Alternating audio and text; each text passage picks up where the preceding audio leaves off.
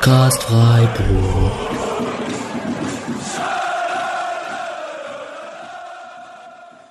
Dann hallo und herzlich willkommen zur 218. Folge des Podcast Freiburg.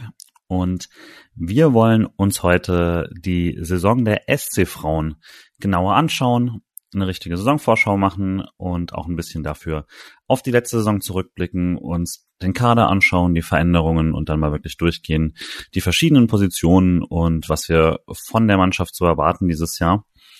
Und das Ganze soll gleich vorweg so die erste Folge ähm, von dem quasi neuen äh, Segment hier sein, ähm, wo wir jetzt einmal im Monat wirklich als einzelne Folge uns die Saison der SC Frauen immer anschauen wollen und eben heute, bevor die Saison losgeht, einmal als große Vorschau und danach eben mindestens einmal im Monat äh, uns die letzten Spiele anschauen, äh, schauen, was mit dem Team geworden ist, äh, was sich verändert hat, äh, wer als nächstes äh, ansteht als Gegner und äh, einfach die Saison damit noch besser zu begleiten. Wir behalten das wöchentliche Segment, aber wir machen jetzt eben auch eigene Folgen dafür, äh, um die Saison da besser zu begleiten. Ich glaube, das hat das Team auch absolut verdient. Und apropos Team, wir machen das heute zu dritt, denn bei mir dabei ist heute Paddy, Stammgast im Spotcast und Dauerkartenbesitzer bei den SC Frauen. Ihr kennt ihn als Ed Bergzwuckel auf Twitter. Hallo Paddy. Halli, hallo. Und ebenfalls bei mir war auch schon im Podcast Helene Altgeld, heißt Altgeld auf Twitter, freie Sportjournalistin für Frauenfußball, hört ihr auch öfter mal in Podcasts, war auch schon im Rasenfunk, wenn Rasenfunk hört und äh, freue mich sehr, dass sie wieder hier ist. Hallo Helene. Hi, freut mich dabei zu sein. Bevor wir anfangen, der übliche ganz kurze Housekeeping-Part. Ähm, ihr könnt den Podcast Freiburg sehr gerne unterstützen. Dazu gibt es einmal in den Show Notes verlinkt den äh, PayPal-Link, äh, worüber wir uns immer sehr freuen, äh, wenn ihr uns da irgendwas dazugeben könnt. Und äh, das ist einfach äh, PayPal äh, Spotcast Freiburg zusammen. Findet ihr aber, wie gesagt, auch als Link. Und es gibt mittlerweile einen Patreon äh, mit verschiedenen äh, Tiers, in denen ihr da auch unterstützen könnt. Freut uns sehr, sehr und hilft uns sehr, äh, sowas machen zu können. Äh, Patreon.com slash Spotcast Freiburg. Auch alles zusammen. Genau. Äh, wir haben das letzte Mal über die SC Frauen gesprochen, direkt nach dem Pokalfinale, mit Helene vor dem Pokalfinale. Und dementsprechend, da haben wir auch schon sehr viel über die letzte Saison gesprochen. Aber ähm, trotzdem würde ich noch mal ganz kurz so auf die Saison äh, zurückgucken wollen. Und bevor wir gleich noch mal so ein bisschen in die Zahlen und so weiter einsteigen, Helene, ich würde vermute sagen, das ist jetzt schon das Klischee, aber so Saison der Extreme kann man das vermutlich irgendwie zusammenfassen? Ja, auf jeden Fall. Also ich glaube, die Hinrunde war echt unglaublich gut und die, die Spielerinnen und Verantwortlichen haben danach auch gesagt, dass man einfach super overperformed hat auch. Also damit war ja wirklich nicht zu rechnen eigentlich, dass es so schnell gehen würde, dass das Konzept von Theresa Merck, die ja neu zur Saison gekommen war, ähm, auch greifen würde. Und da war es teilweise auch wirklich so, dass jeder Schuss irgendwie reingegangen ist. Also irgendwelche Volley-Abnahmen von Janina Minge, die dann perfekt in den Winkel gegangen sind. Und ja, waren noch ein paar sehr spektakuläre Spiele dabei. Ähm, hat auf jeden Fall Spaß gemacht, aber Freiburg war da auch sehr, sehr effizient und da wirkt es natürlich schon so ein bisschen so, dass es schwierig wird, ähm, das über die ganze Saison zu halten. Trotzdem fand ich es dann auch überraschend, wie, wie sehr das Team dann schon auch eingebrochen ist für die zweite Hälfte der Saison. Also ist man ja wirklich recht lange auch ähm, sieglos geblieben.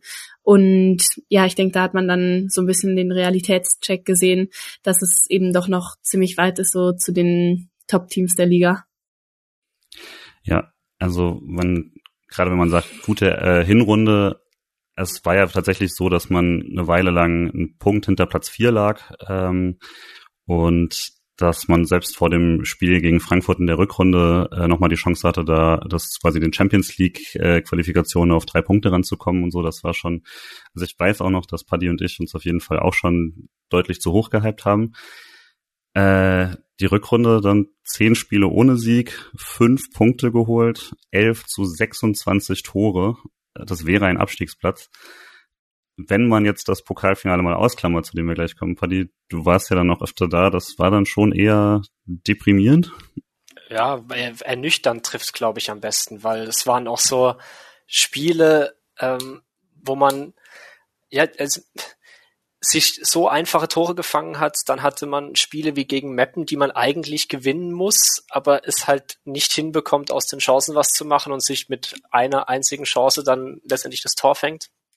Ähm, und so hat sich das dann irgendwie durch die ganze Rückrunde gezogen. Man war, die, die gerade angesprochene ähm, Effizienz war komplett weg aus der Hinrunde. Ähm, man hatte wirklich das komplette Gegenteil. Man hat quasi gar keine Chance mehr verwandelt auf teils wirklich sehr gute Chancen. Das hatte man ja sogar im Pokal.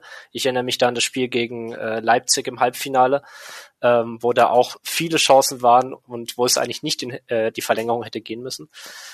Und es war dann schon schwer anzusehen. Also gerade so die letzten Spiele, Meppen und auch Köln, ähm, hat dann, das war sehr, es war einfach sehr schade, dass die Saison so zu Ende ging, weil ähm, das auch, ein bisschen auf die Stimmung dann geschlagen hat, auch im Stadion ähm, und auf den Hype, der eigentlich auch in der Hinrunde entstanden ist, wo gerade das dann auch das Weihnachtsspiel gegen Duisburg mit dem gerade angesprochenen Traumvolley-Tor von Janina Minge, ähm, das war so eine schöne Stadionatmosphäre und so viel Energie da drin. Und davon hat man leider dann am Ende der Saison, trotz Pokalfinale, zumindest beim Heimspiel, leider nicht mehr so viel ähm, mitbekommen. Und das war einfach sehr, sehr schade, ähm, weil die Mannschaft an sich sich eigentlich mehr verdient hätte. Ähm, finde find ich. Vor allem halt, weil man das andere Extrem in dem DFB-Pokal mit dem absoluten Highlight, was man verloren hat und trotzdem dort eigentlich einen sehr guten Auftritt dann eigentlich hingelegt hat, ähm, was dann auch wieder nicht zum Rest der Rückrunde wirklich gepasst hat. Und das war einfach sehr, sehr unrund und nicht konstant. Ähm, und das glaube ich auch so die, die größte Geschichte, die zur neuen Saison wichtig wird, weil der große Kader ja eigentlich oder der Kader im Großen und Ganzen gleich geblieben ist, ähm, dass man diese Konstanz reinbekommt und vielleicht in der einen Saisonhälfte vielleicht nicht jeden Schuss macht, aber in der anderen dafür überhaupt mal wieder trifft. Und ja, ich glaube, das, wird, das wird so das Wichtigste sein, die Top 4 Mannschaften, also Bayern, Wolfsburg, Frankfurt mittlerweile auch sehr stark und auch Hoffenheim, werden wahrscheinlich wieder schwer gegen die anzugehen. Äh, ähm, aber danach sollte man sich eigentlich schon, ich sag mal, souverän oder konstant eigentlich um diesen Platz 5, Platz 4 eigentlich herum bewegen. Und das sollte trotzdem weiterhin das Ziel sein und die Möglichkeiten dafür sollten eigentlich da sein. Genau, wir hatten es ja gerade vom Pokalfinale auch schon gesprochen, äh, mit dem Last-Minute-Tor von Hasrit Kayikshi, wo man, das man damit erreicht hat gegen Leipzig. War ja dann eben doch, Helene, wir hatten vorher darüber gesprochen, dass es ja vermutlich doch eher extrem schwierig wird. Dafür war der äh, Auftritt, wie Paddy gerade meinte, schon echt gut. Zwischenzeitlich sogar so, dass man glauben konnte, da ist die Sensation sogar drin. Hat ist dann die Frage, was ist dann quasi der echter SC, Anführungszeichen? Ähm, ist es dann so ein Spiel, wo man was quasi das Highlight ist, oder ist es dann eben auch so ein, äh, eine Niederlage gegen äh, die komplette untere Tabellenhälfte, gegen Potsdam damals, die sonst nichts gewonnen haben und so? Ähm, was, was macht man denn daraus aus dieser letzten äh, Runde? Ja, Potsdam war echt auch nochmal bitter. Also Heimspiel und dann das einzige Tor war so ein Eigentor. Ähm, also, dass man sowas dann verliert, das hätte man nach der Hinrunde ja echt nicht, ähm, nicht gedacht. Ich denke, die Wahrheit ist ganz klischeehaft irgendwo in der Mitte. War echt ein toller Auftritt gegen Wolfsburg. Also Klar ist Freiburg unterlegen, was die individuelle Qualität angeht, aber auch die Stimmung war super und da haben sie echt wirklich alles gegeben. Das fand ich echt toll. Und ja, andererseits sieht man dann eben, dass, dass so ein bisschen die Konstanz ähm, fehlt, wie du es eben schon gesagt hast. Und ähm, vielleicht auch eben die Qualität so ein bisschen in der Breite, dass man noch mehr Optionen hat von der Bank. Ähm, und ja, ich denke auch, dass es jetzt vor allem darum geht, irgendwie sich im oberen Mittelfeld so zu etablieren. Leverkusen hat sich jetzt auch sehr gut verstärkt im, im Sommer und ich denke, es wird auf jeden Fall nicht mehr leichter, da oben anzugreifen. Und deswegen bin ich mal gespannt, wie das in der, in der nächsten Saison so gelingt. Ähm, man hat ja schon gesehen, dass dann gegen Frankfurt und Hoffenheim in den direkten Duellen ähm, schon auch ein bisschen schwierig war defensiv. Ähm, aber vielleicht kann man da was reißen in der nächsten Saison. Ja. Wer den Fußball von Theresa Merck nicht so verfolgt hat bisher, ähm, da war es ja schon so, es war ein sehr, sehr äh, offensiver Fußball. Das kann man auch in der Rückrunde, auch als es dann lange nicht mehr so gut lief, auch äh, von den Chancen herausspielen nicht mehr so gut lief, äh, war das trotzdem noch sehr klar erkennbar, auch wie hoch die Mannschaft dann immer rückt, wie hoch man da auch äh, verteidigt. Fand ich aber gleichzeitig dann also das fing so im Spiel gegen Frankfurt schon an, wo das extrem einfach immer war, den Ball einfach drüber zu spielen. Und das war dann oft so ein bisschen die Blaupause, die fast alle Teams dann da nutzen konnten, ähm, wo man dann wirklich mit mit einer Balleroberung im Zentrum und plötzlich spielt man das zwei gegen zwei, drei gegen zwei. Äh, da ist für mich dann auch so ein bisschen die Frage, mh, hm, wie man sich da weiterentwickeln möchte, weil ich glaube nicht, dass man da grundsätzlich abrückt. Aber dann ist ja trotzdem immer die Frage, wie sichert man das ab und äh, wie vermittelt man da quasi den eigenen Anspruch auf Offensivfußball mit dann eben auch äh, ganz einfachen körperlichen Grenzen. Also wenn dir die Stürmerinnen wegrennen, dann kannst du nicht 50 Meter vom Tor verteidigen, dann musst du es vielleicht doch tiefer schieben und so. Oder natürlich, äh, man findet dann eben Wege, sich da, da schneller zu werden. Ähm, deswegen war es für mich jetzt auch im Sommer spannend, ob man das irgendwie kadermäßig ändert. Hätte ich aber gar nicht erwartet eigentlich, weil das lief ja auch teilweise hervorragend. Äh, und ich glaube, es ist ja auch ein System, was man möglichst viel eingespielt haben will. Aber ähm, ob es dann jetzt taktisch quasi da Anpassungen gibt, das wird man jetzt erst in der Saison sehen können. Äh, die Testspiele sind jetzt auch nicht so leicht zu verfolgen, leider. Ähm, aber genau, das war für mich, glaube ich, die, die große Frage der Weiterentwicklung, ob man es schafft, dann den Fußball, den man spielen will, auch abzusichern. Sonst ist es halt auch wirklich fies äh, für dann, wenn zwei Innenverteidigerinnen äh, mit aufgerückten Außenverteidigerinnen und einer Sechserin davor das irgendwie komplett sichern sollen, was halt ein Überfallteam wie Frankfurt spielt. Das ist natürlich dann schon brutal und das konnten dann auch irgendwann die Kleinen ausnutzen. Ich glaube, dazu darf man auch nicht vergessen, wie viel Negativlauf dann einfach dazu kam. Also das dann natürlich so Nackenschlag um Nackenschlag und dann ähm, dieser Hype um Pokal hat dann natürlich noch mehr dazu geführt, ich hatte es nicht so gesehen, du hast es schon so ein bisschen äh, kommen sehen in unserem Podcast, dass man die letzten äh, Spiele davor auch irgendwie nicht mehr so 100 Prozent auf den Abstiegs, äh, gegen die Abstiegskandidaten durchgezogen hat. Ähm, ja, das, das war dann schon irgendwie auch ein Selbstläufer im negativen Sinne. Ich glaube, da tut jetzt der Reset auch mal ganz gut. Aber für mich war tatsächlich auch so die Frage, ob man diese fehlende Geschwindigkeit für den Fußball, den man spielen will, dann irgendwie jetzt anders angehen wird oder nicht. Und die Frage für mich so ein bisschen, ob man ausverkauft wird. Das kann man aber, glaube ich, schon mal sagen, dass es nicht passiert. Es gibt zwar Abgänge, äh, um so ein bisschen zu den Transfers zu kommen, die dann danach passiert sind und schon während der Saison. Äh, aber so richtig so richtig äh, Nackenschläge für den äh, für jetzt Leistungsträgerin hat man ja eigentlich nicht kassiert, Helene. Ja, das hatte man auf jeden Fall schon mehr, dass man da so einen extremen Umbruch hatte im Sommer. Ich denke, das ist jetzt nicht passiert. Ähm, also an Stammspielerinnen hat man eigentlich kaum welche verloren. Ähm, zu nennen ist dann natürlich Riola Cimaili, die jetzt ähm, zu Wolfsburg gewechselt ist. Aber auch die stand jetzt nicht immer in der Startelf, war so ein bisschen inkonstant auch in den Leistungen. Also ich finde, es war von Anfang an klar, dass sie ein super großes Talent ist, hat eine, eine sehr gute Technik und auch die Übersicht. Ich finde, man mal schon ganz gut daran, wie viel Potenzial da drin ist, wenn sie eben solche tollen Steilpässe teilweise gespielt hat. Und da war es jetzt für mich nicht so verwunderlich, dass sie ähm, irgendwann dann zu einem groß, größeren Club gehen würde. Trotzdem finde ich es jetzt einen relativ frühen Zeitpunkt auch für diesen Transfer gerade zu Wolfsburg. Ähm, ich hätte vielleicht eher gedacht, dass, ähm, dass sie da so eine Zwischenstation eher nochmal macht, ähm, statt dann direkt schon diesen großen Schritt zu wagen. Aber ja, ansonsten hat man den Kader recht gut ähm, zusammengehalten und ich denke, das ist auch super wichtig. Also letzte Saison war es ja wirklich so in der Winterpause, ich kann mich noch ganz gut daran erinnern, gefühlt jeden Tag kam so eine Meldung, Vertragsverlängerung, Verlängerung, Verlängerung.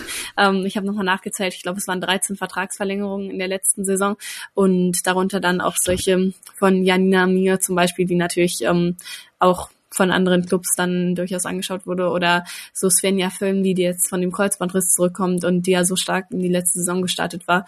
Also das ist echt eine tolle Spielerin und das ist ja fast eigentlich so wichtig wie eine Neuverpflichtung. Deswegen ist das schon mal, glaube ich, ganz gut gelaufen. Ja, gerade der Chimaili-Wechsel hat uns, glaube ich, alle ziemlich überrascht, dass es jetzt schon kommen sollte. Hätte auch gesagt, klassischen Sommer zu früh oder vielleicht ein Team zu hoch oder so. Aber ähm, na gut. Und dann im Sommer auch noch überraschend aus dem WM-Kader gestrichen worden, was natürlich dann auch äh, nicht so ganz zur Karriereplanung vermutlich passt. Also ich hätte eigentlich schon erwartet, dass man da jetzt nochmal den Sommer sieht, aber vielleicht dann auch nicht, also nicht genug Spielzeit oder so beim, beim SC bekommen dafür, aber dann, ob man die jetzt bei Wolfsburg mehr bekommt oder es besser ist, wenn man sie sich in der zweiten Mannschaft holt, in der zweiten Liga, weiß ich nicht, aber gut, äh, alles Gute auf jeden Fall. Und äh, gut, genau, Jana Wojtekova hat man äh, nach Basel abgegeben, den klassischen Freiburger Basel-Wechsel äh, mittlerweile, die jetzt mit 31 Jahren und fünf Saisons beim SC ähm, geht und damit auch Hasrit Kayikshi endgültig zur ältesten Spielerin des Kaders macht, wenn ich mich nicht verzählt habe. Ähm, als, als alternder Mensch kann ich auch sagen, das, das ist manchmal ein, ist ein harter Schritt in der, der Sekunde, wenn du dann plötzlich der Älteste im Kader bist. Und genau, ansonsten die letztlichen, die anderen Abgänge ähm, sind dann eher Spielerinnen, die jetzt auch nicht in der äh, ersten Mannschaft groß äh, aufgetreten sind. Äh, Jule Baum ist äh, zurück zum SC Sand gewechselt. Alina Wandle letztes Jahr noch bei den Profis geführt, aber zweite Liga gespielt. Ähm, ist auch zum SC Sand, wird man also wiedersehen potenziell. Äh, Im Pokal kommen wir noch zu. Und äh, Melina Reuter ist zu Karl Zeiss Jena. Vicky Esebinho ist jetzt fest in der zweiten Mannschaft, aber keine von denen hatte jetzt relevante große Einsätze in der ersten Mannschaft. Und ähm, die Lion, es gibt noch äh, Muriel Coughlin, die äh, in den USA College Football spielt, in Oklahoma. Das war auch schon seit geraumer Zeit und da weiter ausgeliehen ist. Ähm, und Nia Schenk, die, ich hoffe richtig ausgesprochen, die beim ebenfalls beim FC Basel spielt. Ähm, und die man daher kennen könnte, da sie gerade mit Alina Axmann und Rebecca Adamczyk bei der U19 EM äh, Zweiter geworden ist von eben jenem FC Basel zurückgekehrt und das dann auch ein schöner Neuzugang äh, ist Mia Büchele, die da jetzt ein halbes Jahr ausgeliehen war, nachdem sie unter Theresa Merck nicht so richtig zum Zug kam. Und ich glaube, das schien ganz erfolgreich zu sein. Also zwei Tore, vier Vorlagen, viel gespielt. Hat sich dann im letzten Spieltag eine blöde Fußverletzung geholt, aber ist jetzt wieder fit geworden, zumindest zum Beginn der Saison. Ähm, und Genau, wie du gesagt hast, Svenja Pölmli hat jetzt auch noch verlängert. Das heißt, das ist eigentlich echt eine, schon mal in der Richtung ein erfolgreicher Sommer. Aber es gibt auch noch äh, drei Neuzugänge, ähm, die dann jetzt in aufsteigender ähm, Bekanntheit vielleicht. Äh, Julia Kassen äh, im Tor gekommen von der zweiten Mannschaft vom VfL Wolfsburg, was größer ist, als es vielleicht klingt mit zweiter Mannschaft und sowas, weil vor ihr ist nun mal ähm, mit Merle Froms die beste deutsche Keeperin, vielleicht die beste Keeperin der Welt, würde ich jetzt mal äh, sagen. Ähm, da ist klar, dass man halt nicht so, also nicht so viele Aufstiegsmöglichkeiten hat. Und werden zu kommen, aber es wirkte jetzt von den Testspielen her so, als ob sie sich auch direkt äh, die Eins im Tor geschnappt hat. Ähm, zumindest vorläufig. Und äh, letzte Woche dazu gekommen ist Mila Punsa aus Finnland, die zuletzt beim FC Meppen war, Offensivspielerin, 26 Jahre alt. Und als letzte, und ich glaube, auf die freuen wir uns alle drei sehr, ist Ali Gudorf. Äh, 22 Jahre Flügelspielerin vom FC Köln. Und äh, Lene, du kennst sie jetzt auch schon ein bisschen länger. Das war ein Transfer, du hast bei 90 Min habt ihr auch darüber geschrieben, äh, auf den sich Freiburg freuen kann. Ja, auf jeden Fall. Also das ist echt eine super spannende Spielerin und ich finde, das echt ein klasse Transfer, weil Köln ja eigentlich auch so ein Club ist, der vielleicht einen ähnlichen Anspruch hat ähm, wie Freiburg. Nur hat das dann in der letzten Saison nicht so gut geklappt. Ähm, eigentlich wollten sie auch eben so im offensiven Mittelfeld der, der Liga mitspielen, eben so ähnlich wie Freiburg und Köln äh, und Leverkusen. Aber das hat dann überhaupt nicht geklappt und stattdessen haben sie sich dann tief im Abstiegskampf wiedergefunden und zwischendurch auch elf Spiele lang nicht gewonnen. Also da ist wirklich einiges schiefgelaufen. Und ähm, ich glaube, das ist auch so ein bisschen symbolisch dann, dass sie jetzt eben ähm, Ali Gudorf ähm, haben ziehen lassen müssen, weil ähm, es eben auch Eigengewächs ist von Köln, ähm, schon seit den Jugendmannschaften ähm, beim Club und sowas.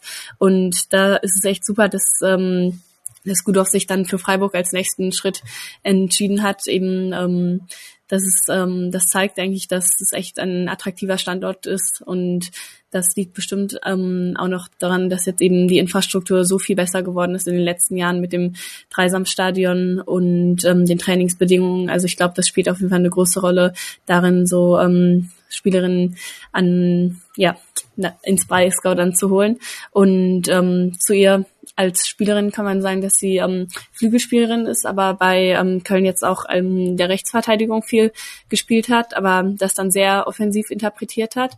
Ähm, also ihr erstes Bundesligator hat sie, glaube ich, tatsächlich noch nicht, aber ähm, sie war schon öfters nah dran und ähm, ist so ein Spielertyp, der sehr gerne nach innen zieht und ähm, dann so ein bisschen Ausflüge macht, so ins Mittelfeld nach vorne, sehr viel den Ball mitnimmt. Und da hat sie einfach unglaublich viel Spiel, äh, Schwung reingebracht in das Spiel von Köln und ähm, beim, beim Passspiel kann sie vielleicht noch ein bisschen zulegen, aber ich glaube, allein so von der Dynamik her und von dem Mut, dann mal was zu machen, ist es echt eine tolle Spielerin und von ihr werden wir bestimmt einige spannende Aktionen sehen. Ähm, was auch sehr interessant war, war beim letzten Heimspiel gegen Köln. Ähm, da war sie eigentlich die Spielerin des Spiels auf Seiten von Köln, zumindest die auffälligste. Ähm, es gab viele Leute, die neben mir auf der Nordtribüne standen. Ähm, die, die, haben irgendwann mal zwischendurch im Spiel gesagt, boah, äh, da äh, die auf der rechten Außenbahn, ich weiß zwar nicht, wie sie heißt, aber die ist super. Und da hat sich irgendwann hat dann er gesagt, ja, äh, das ist übrigens die, die wir jetzt verpflichtet haben.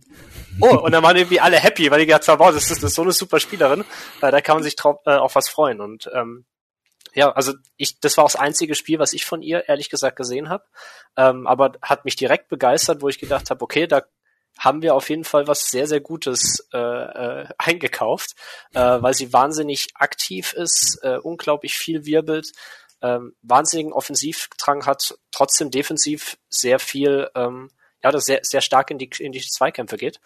Und ähm, ja, da waren echt alle eigentlich sehr angetan und ich glaube, das ist auf jeden Fall eine Spielerin, auf die wir uns sehr, sehr freuen können.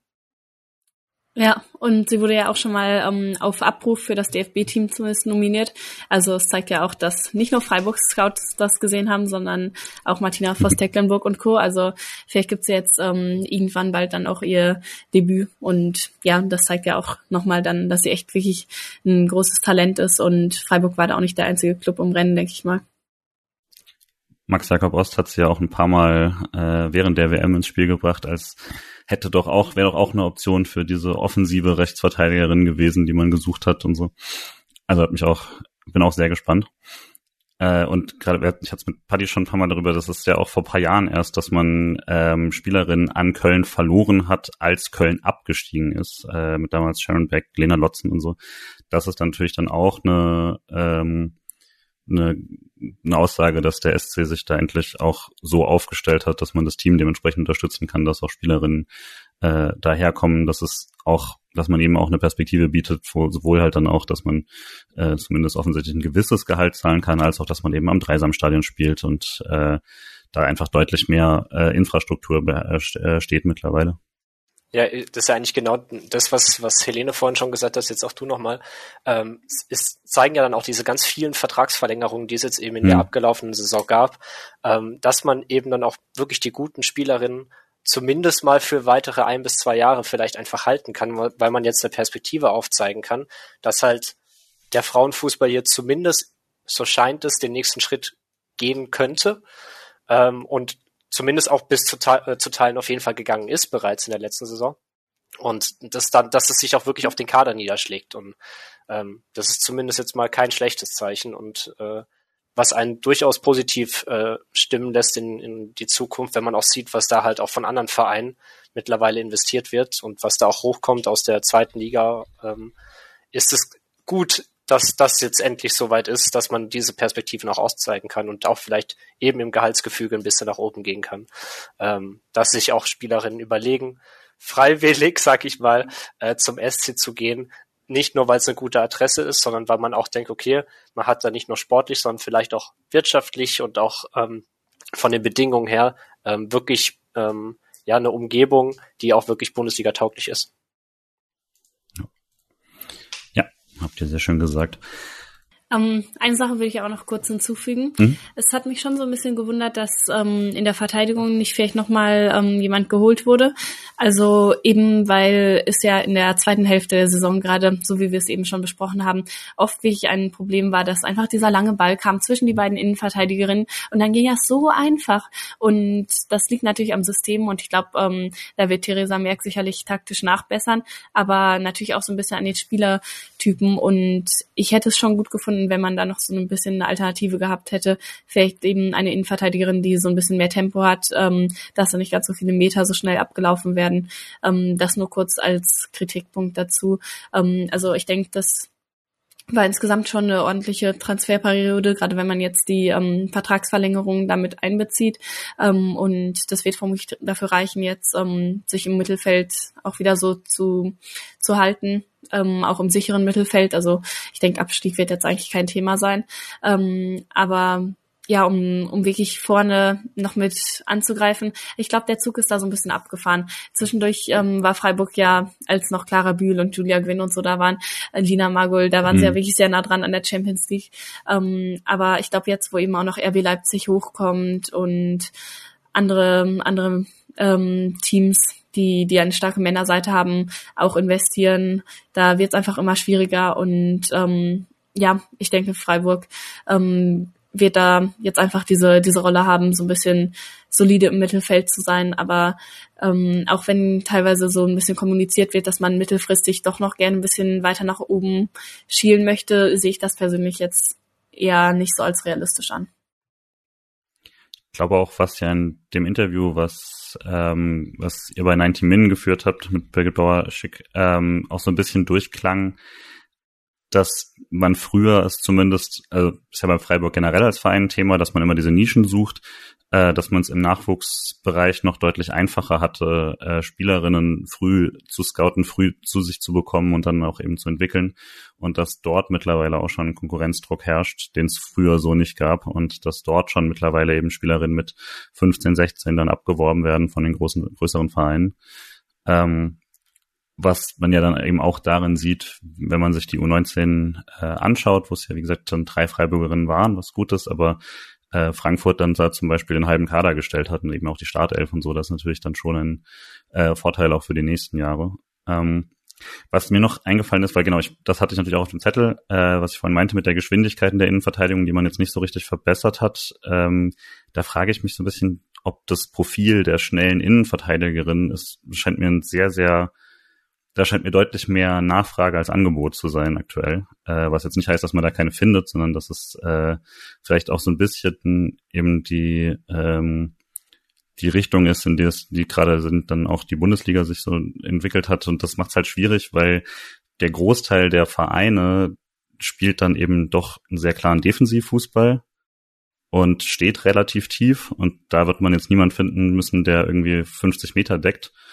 Und die anderen Vereine stehen drüber normalerweise. Also jetzt nicht bei allen, aber es ist natürlich schon so, dass man dann, ähm, also dass man in Duisburg jetzt eher wenig ähm, 50 Meter Räume verteidigen muss als, als Innenverteidigerin. Ich frage mich immer, ob das dann auch so ein bisschen ein, ein Symptom des, der, der taktischen Entwicklung quasi oder der, ähm, der quasi ja der Liga ist, inwieweit es dann eben eine Spitze gibt, die dominiert. Schwierig. Damit ähm, ist man dann in die Sommerpause gegangen und es lief die WM. Da war es aus Freiburger Sicht nicht so viel zu berichten, spätestens mit äh, Chimailis Abs also äh, Nichtberücksichtigung ähm, war dann die Story vor allem äh, Janina Minge, die es äh, in den erstmal nicht mal in den 28er Vorbereitungskader geschafft hat, dann wegen den verspäteten Bayern-Spielerinnen geholt wurde und dort so überzeugt hat, dass sie dann als 24. auf Abruf nach Australien geflogen ist, was ja offensichtlich sehr für ihre ähm, ihre Vor also ihre äh, Vorbereitung da spricht und vielleicht noch erwähnenswert Marie Müller war im erweiterten Vorbereitungskader. Ich würde sagen, das ist schon mehr eine symbolische quasi Liste, weil es jetzt nicht realistisch ist, dass äh, dass aus diesem 28er Kader so viele Leute ausfallen, dass man nochmal den erweiterten Vorbereitungskader irgendwie daraus ausfüllt, aber es ist ja auch schon mal ein gutes ein, ein quasi gutes Lob, weil ich würde auch sagen, sie war in dieser brutalen Rückrunde eine der stabilsten Freiburgerinnen ähm, und hat sich da ja auch diese äh, Linksverteidigerin-Position geschnappt. Ähm, genau, ansonsten, ich weiß nicht, du hast ja die WM sehr viel verfolgt nochmal mehr, äh, Helene. Eine Freiburger Story, die ich vergessen habe, gab es, glaube ich, nicht, außer einigen vielleicht Ex-Spielerinnen. Nee, der Freiburg-Bezug ähm, fällt mir jetzt auf jeden Fall spontan auch erstmal nicht so sehr ein. Also Freiburg ist da jetzt auch nicht so krass international unterwegs, muss man sagen. Also wenn man auch die Neuzugänge in den letzten Jahren anschaut, dann fällt schon auf, dass sie vor allem eben auf junge Talente aus der Region oder die Alpenländer setzt, also halt Fölmli, Cimaili ähm, und so weiter und so fort, auch aus Österreich, ähm, Lisa Kolb und so. Aber ja, bei Werder Bremen zum Beispiel, die haben ja jetzt ähm, Livia Peng aus der Schweiz geholt und Catalina Perez von Kolumbien, fand ich ganz interessant, da haben sie jetzt äh, sogar ja. zweimal dann Torhüterinnen, bei, äh, die bei der WM dabei waren, äh, verpflichtet. Aber ja, bei Freiburg gab es jetzt nicht so eine Story in der Richtung. Die einzige, die ich dann bei dir auf Twitter gesehen hatte, war das äh, Naomoto von äh, Japan äh, bei, bei, bei der WM war. Ist auch nicht ewig beim SC gespielt hat. Aber äh, ja, das, man musste schon sehr suchen für, für einen Freiburg-Bezug. Genau. Ähm, und dementsprechend die Vorbereitung lief dafür aber für den SC vermutlich insoweit gut, weil äh, im Gegensatz zu Teams wie klar Bayern, Wolfsburg, aber auch Frankfurt ähm, hatte man da natürlich dann den kompletten Kader sehr schnell zusammen, außer Janina Minge, die aber auch nicht so viel später zurückkam. Äh, die fand ich ganz charmant auf diesen Interviews immer gesagt hat, äh, ja, sie müsste jetzt auch mal bald zurück, weil Vorbereitung geht ja los und so. Ähm, und genau, ist dann da in die Vorbereitung gegangen. Ist bei uns allen ja, glaube ich, so, dass wir da jetzt nicht viel sehen können davon. Diese Testspiele werden ja nicht mal gestreamt oder sowas. Ähm, deswegen fasse ich das einmal ganz kurz zusammen. Ähm, und Paddy hat mir auch netterweise die Ergebnisse alle noch mitgeliefert. Äh, genau, erstmal waren es hauptsächlich Schweizer Gegner, wie üblich. ähm, war Luzern 5 zu 0 geschlagen, ähm, mit Doppeltreffer von Giovanna Hoffmann. Äh, Bern 4 zu 1 geschlagen. Äh, in beiden Spielen übrigens Svenja Völmli auch getroffen. Also da scheint sich ziemlich gut zumindest zu erholen von dem äh, Kreuzbandriss letztes Jahr. Und ähm, genau, Zürich auch 4-1 geschlagen. Also soweit erstmal eigentlich alles, alles eine sehr gute Vorbereitung, aber natürlich auch das, was man tun sollte äh, gegen Servette Genf 0-0 gespielt und dann die beiden Bundesliga-Testspiele, äh, was ja auch immer ganz cool ist, finde ich, äh, dass man da tatsächlich auf Niveau testen kann. Also dass man nicht äh, zweite, dritte Liga per se testen muss, äh, sondern dass man da gegeneinander spielen kann, waren dann einmal im Dreisamstadion äh, gegen die Eintracht äh, 1 zu 3 verloren mit John Hoffmann als Torschützin und dann die Generalprobe in Hoffenheim allerdings gewonnen hat. Ähm, mit 2 zu 3 Tore von Gudorf, also schießt sich schon mal ein. Cora Zickay, die wir jetzt auch noch nicht erwähnt haben, aber zu der wir gleich noch kommen, und Last Minutes von Völmli. Also ist eine Vorbereitung, auf die sollte man nicht zu viel geben, aber es äh, hätte, hätte sicherlich schlechter laufen können äh, und dann gegen sehr ordentliche Gegner wie Frankfurt und Hoffenheim testen und davon eins gewinnen können, ist, glaube ich, schon mal vielversprechend. Bevor wir zum Kader kommen, habt ihr noch irgendwas zur letzten Saison oder zur, äh, bevor es quasi in die neue Saison geht, richtig? Ja, auch nicht. Dann kann ich, bevor wir jetzt einmal den Kader richtig durchgehen, einmal ganz kurz sagen, ähm, der SC hat gerade nochmal Infos gegeben zum Gesundheitszustand des Kaders. Äh, und da kann man sagen, also Lina Nuding, Knieverletzung, das war leider klar. Die hat sich schon ähm, letzte Saison da schwerer verletzt, war dann auch nur auf Krücken unterwegs. Kim Fellhauer ist im Aufbautraining, hat sich leider wieder verletzt gehabt am Ende der Saison, aber nicht ganz so schwer ähm, im Vergleich. Deswegen gute Hoffnung, dass sie in den nächsten Monaten wieder dabei ist. Äh, Tiara Busian ist äh, nicht äh, dabei gewesen, die ganze Vorbereitung.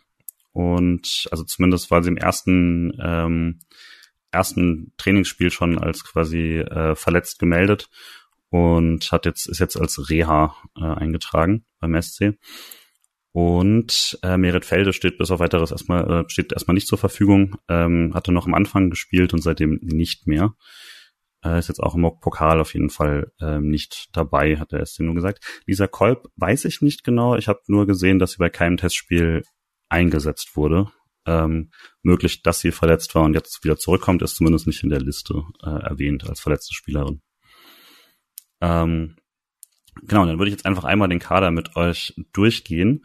Einfach Position für Position. Wir fangen mit der einfachsten an, nämlich Torhüterin. Und das ist ein bisschen eine, äh, man könnte sagen, Überangebot. Wenn man sich das äh, Mannschaftsfoto anschaut, dann sind es äh, insgesamt fünf Torhüterinnen mit Lena Nuding, Raffaela Borgräfe, Julia Kassan, Gabriele Lambert und Rebecca Adamczyk, die aber zweite Mannschaft spielen wird.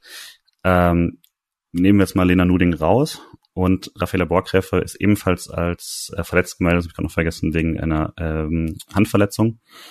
Ähm, Paddy, wir hatten es letztes Jahr schon mal ein bisschen davon, es ist schon so irgendwie, gerade wenn man so viel Tore kassiert, dass es dann ganz schwer ist zu sagen, ja, das hat nichts mit der Torhüterinnenposition zu tun. Ähm, ist aber natürlich auch mal ein bisschen die ärmste Sau, wenn man solche Abwehrfehler vor sich hat. Aber schon damit gerechnet, dass man da was macht. Wie ging es dir mit der Position? ich, also ich fand es wichtig, dass man was gemacht hat, jetzt auch unabhängig von den ähm, beiden Verletzungen, die natürlich da natürlich in die Karten spielen. Also da musste man einfach ähm, was was machen. Ähm, allerdings ist Statistik ist es statistisch ist es schon krass, wenn man auf die letzte Saison schaut, dass halt beides sowohl Nuding als auch Borgrefe ähm, mit bei den schlechtesten ähm, Post-Shot ähm, Expected Goals Werten stehen. Ähm, also Nuding auf zweitschlechtester Position, Borgräfe auf drittschlechtester Position. Das ist schon, also man, man darf jetzt nicht alles nur ähm, statistisch betrachten, aber es ist zumindest ein Ansatz, wo man sieht, okay, ähm, die Abwehrwerte sind nicht die besten von, von, von Chancen. Ähm, und ja, die beiden sind dann halt ausgefallen und dann hat man mit äh, Gabriele Lambert oder Lambert, ich kann mich, weiß nicht, wie man sie ausspricht, ich glaube Lambert, oder? Ich bin bei Lambert jetzt gewesen, weil sie aus dem französischsprachigen Teil von Kanada kommt und okay, äh, Lambert. Hätte ich auch gedacht. hab's, hab's so genommen. okay. äh, Gabriele Lambert, ähm, die an sich in den drei Bundesligaspielen und auch im Pokalfinale durchaus ihre Arbeit gut erledigt hat, da natürlich gerade in der Liga wirklich darunter zu leiden hatte, wie die Abwehr vor ihr agierte. Ähm, an sich aber eigentlich ihre Aufgabe solide fand ich, agierte gerade im Pokalfinale, fand ich sie sogar ziemlich stark, bis auf das, ich glaube, das 3-1, was, was sie nicht ganz so gut, ja, da sah sie einfach nicht gut aus. Ähm, aber im Großen und Ganzen war sie eigentlich, fand ich sie sehr gut. Was mir nur aufgefallen ist, dass sie nicht diese Präsenz hatte, ähm, diese Ausstrahlung und Sicherheit ausgestrahlt hat für ihre Hintermannschaft, was natürlich aber auch schwer ist, wenn man nicht mal ein halbes Jahr dabei ist und ins Tor muss. Ähm, das heißt, das könnte sich jetzt auch über den Sommer vielleicht auch angepasst haben. Ähm, aber trotzdem war es da klar, dass dort was gemacht wird. Und jetzt mit äh, Julia Kassen, du hattest es ja vorhin angesprochen, als quasi Backup von Merle Frums in Wolfsburg. Ähm, und jetzt wohl eine, die vielleicht sogar die Stammtorhüterposition ähm, einnehmen wird, jetzt am Anfang der Saison, ähm, was eine sehr junge und interessante Spielerin geholt. Ähm, ich habe sie noch nicht spielen gesehen, deswegen kann ich jetzt wenig dazu sagen, ähm, wie sie letztendlich dann agieren wird. Ähm, ja, da, da muss man einfach abwarten, weil da ist halt dann einfach die, ich sag mal, als Fan da irgendwie an Szenen zu kommen, ist es nicht ganz so einfach. Ähm, hm. Aber zumindest, dass sie halt gesetzt war in den Vorbereitungsspielen, lässt zumindest dafür sprechen, dass sie bereits jetzt ein durchaus gutes Standing in der Mannschaft hat. Und ja, mit Rebecca Adamczyk hat man zumindest ein sehr großes Eigentalent, ähm, die eine, finde ich, überragende U19-EM gespielt hat, er durch Zufall dort eigentlich reingekommen ist ähm, und dann aber durchaus ihren großen Anteil daran hatte, überhaupt ins Finale zu kommen und ich sag's mal so, an ihr lag es nicht, dass man das Elfmeterschießen verloren hat und nur Silber, äh, ja. nur in Anführungsstrichen Silber geholt hat. Ähm, zwei Elfmeter gehalten und ähm, ich finde, man, man ist, man hat ein Überangebot, aber man ist nicht schlecht ähm, aufgestellt. Ähm, ob natürlich noch Nuding und Borgräfe nochmal Spielzeit bekommen werden, wenn das wirklich, wenn Kassen sich so entwickelt und auch mit äh, Lambert im Hintergrund ein guter Backup bereitsteht, würde ich jetzt zumindest mal in Frage stellen, aber was natürlich schade für die beiden wäre. Ähm, aber ich glaube schon, dass da zumindest nicht die schlechtesten Voraussetzungen bestehen, dass, dass da ein bisschen Ruhe reinkommt diese Saison. Mhm. Ja, ich hatte mich auch so ein bisschen gewundert, dass es jetzt wirklich fünf sind. Also das ist, ähm, selbst wenn man die Verletzung mit einbezieht, ja wirklich schon ähm, sehr viel. Fast schon Verhältnisse wie ähm, bei den Frauen von Chelsea. Ähm, das war auch so ein bisschen ein Running Gag diesen Sommer, weil die haben auch äh, Torhüterin nach Torhüterin verpflichtet. Ähm, ja, aber an sich ähm, denke ich auch, dass man da echt ganz gut aufgestellt ist. Und Kassen habe ich jetzt auch nicht jede Woche spielen gesehen. Also da fehlt mir auch die Kapazität, die zweite Frauenbundesliga auch immer zu, ähm, zu schauen. Hm. Aber sie war ja oft auch bei den Junior Junioren-Nationalteams gesetzt und da habe ich sie ein paar Mal ähm, zumindest kurz gesehen und war auch relativ überzeugt von ihr. Also ich denke, ist auf jeden Fall schon ein großes Talent. Erinnert natürlich an Merle Froms, aber ganz so weit will ich jetzt noch nicht gehen. Äh, nur äh, eben junge Torhüterin, die von Wolfsburg kommt. Ähm, ja, ich denke, ähm, das ist auf jeden Fall schon ein Upgrade, weil da waren schon ein paar Unsicherheiten dabei. Letzte Saison würde ich auf jeden Fall mitgehen. Was man bei Borgräf halt noch sagen muss, sie ist halt immer noch selber ziemlich jung, auch wenn sie die älteste von diesen dreien jetzt ist, von, äh, von Kassen, Radamczyk und selbst. Aber sie ist ja auch erst jetzt äh, 23 ähm, und letztes Jahr war dann eben, dass sie nach der Winterpause nicht mehr spielen konnte. Ich glaube, es wurde nie so richtig kommuniziert, warum nicht. Ähm, und da würde ich ja auch natürlich zutrauen, dass sie da auch nochmal ihren Schritt wieder äh, nach vorne macht. Ich glaube, das ist aber auch ganz gut, dass man da einen offenen Konkurrenzkampf hat. Ähm, und es, also ich finde es auch besser dann, wenn der Konkurrenzkampf zwischen größtenteils einer 23-Jährigen und einer 21-Jährigen ist und vielleicht eben äh, dann die Veteranen hinten dran noch bereitstellen für sowas, weil das hat ja dann auch ein bisschen mehr für einen Verein wie SC, der doch viel ausbildet, hat das so oder so auf jeden Fall nochmal Perspektive. Genau, aber sonst habt ihr, glaube ich, schon alles gesagt, was ich dazu irgendwie zu sagen hätte. Und äh, würde Richtung Abwehr gehen. Und da in der Mitte anfangen. Jetzt haben wir schon ein paar Mal drüber gesprochen. Ähm, da eher mit, was sind die Probleme und so weiter, aber vielleicht erstmal durchgehend. Äh, wir haben Greta Stegemann und Samantha Steuerwald als gesetzte Innenverteidigerin, würde ich sagen. Ähm, Kim Fellhauer, die oft den vielleicht sogar zentralen Partner Dreierkette spielen würde, zum Beispiel, was man fast, was man dann sehr selten gespielt hat, die eben dauerhaft verletzt war, leider, wie so oft, und dann sich zurückgekämpft hat, jetzt nochmal verletzt war und dann hoffentlich, wenn sie zurück ist, eine vierte Saison spielt. Äh, Alina Axmann ist als Neuzugang aus der zweiten Mannschaft jetzt auch offiziell Profi und äh, eben bei der U19 dabei gewesen, hat da ein Spiel gemacht und ähm, wird auch mal eingewechselt. Und ähm, als Luisa Wensing, als so erfahrene Rotationsspielerin, äh, die da innen spielen kann, außen spielen kann. Ähm, jetzt haben wir vorhin eigentlich die größeren Fragen, nämlich, also die ich dazu hatte, schon ein bisschen, ein bisschen diskutiert, nämlich sind sie schnell genug, wenn sie so viel Raum alleine verteidigen müssen und so. Ähm, ich würde aber vielleicht auch nochmal die Stärken rausheben, die ich dann schon trotzdem immer noch sehe, weil es ist auf jeden Fall eine sehr stabile Innenverteidigung mit sehr viel Offensivdrang, was natürlich eigentlich gut passt zu so einem äh, Spielstil. Wenn man jetzt bald die Arbeit gegen den Ball kurz weglässt, finde ich es tatsächlich immer sehr fun zuzugucken, weil beide können gut antribbeln. Äh, Gerade äh, Steuerwald ist die, die, wenn die man äh, anläuft und Gegner ist darauf nicht eingestellt, dann hat die auf einmal 60 Meter den Ball am Fuß und so. Ähm, schafft da sehr, sehr gute Überzahlen und so. Ähm, und also das an sich, dass beide das können, ist natürlich auch sehr, sehr gut in Sachen Flexibilität. Die Frage ist dann eben, ob sie sich beide so abdecken, beziehungsweise ob die anderen äh, in der Mannschaft bereit sind dann oder in der Lage sind, das dann so abzudecken, wenn äh, die Innenverteidigerin andribbelt. Aber ähm, ich finde schon, dass man, dass es da auch sehr, sehr viel gibt, was man, äh, was man da Gutes hat an, an dieser Innenverteidigung. Ähm, ja, gerade eben mit dem Ball dann am Fuß, aber auch, ich fand es auch in den Zweikämpfen eigentlich, ähm, fand ich das ziemlich ordentlich, wenn man stand. Das Problem ist halt, dass, dass man dann viel zu oft sich hat relativ einfach dann auseinanderziehen lassen und so und dann da den Räumen halt nicht mehr zubekommen hat.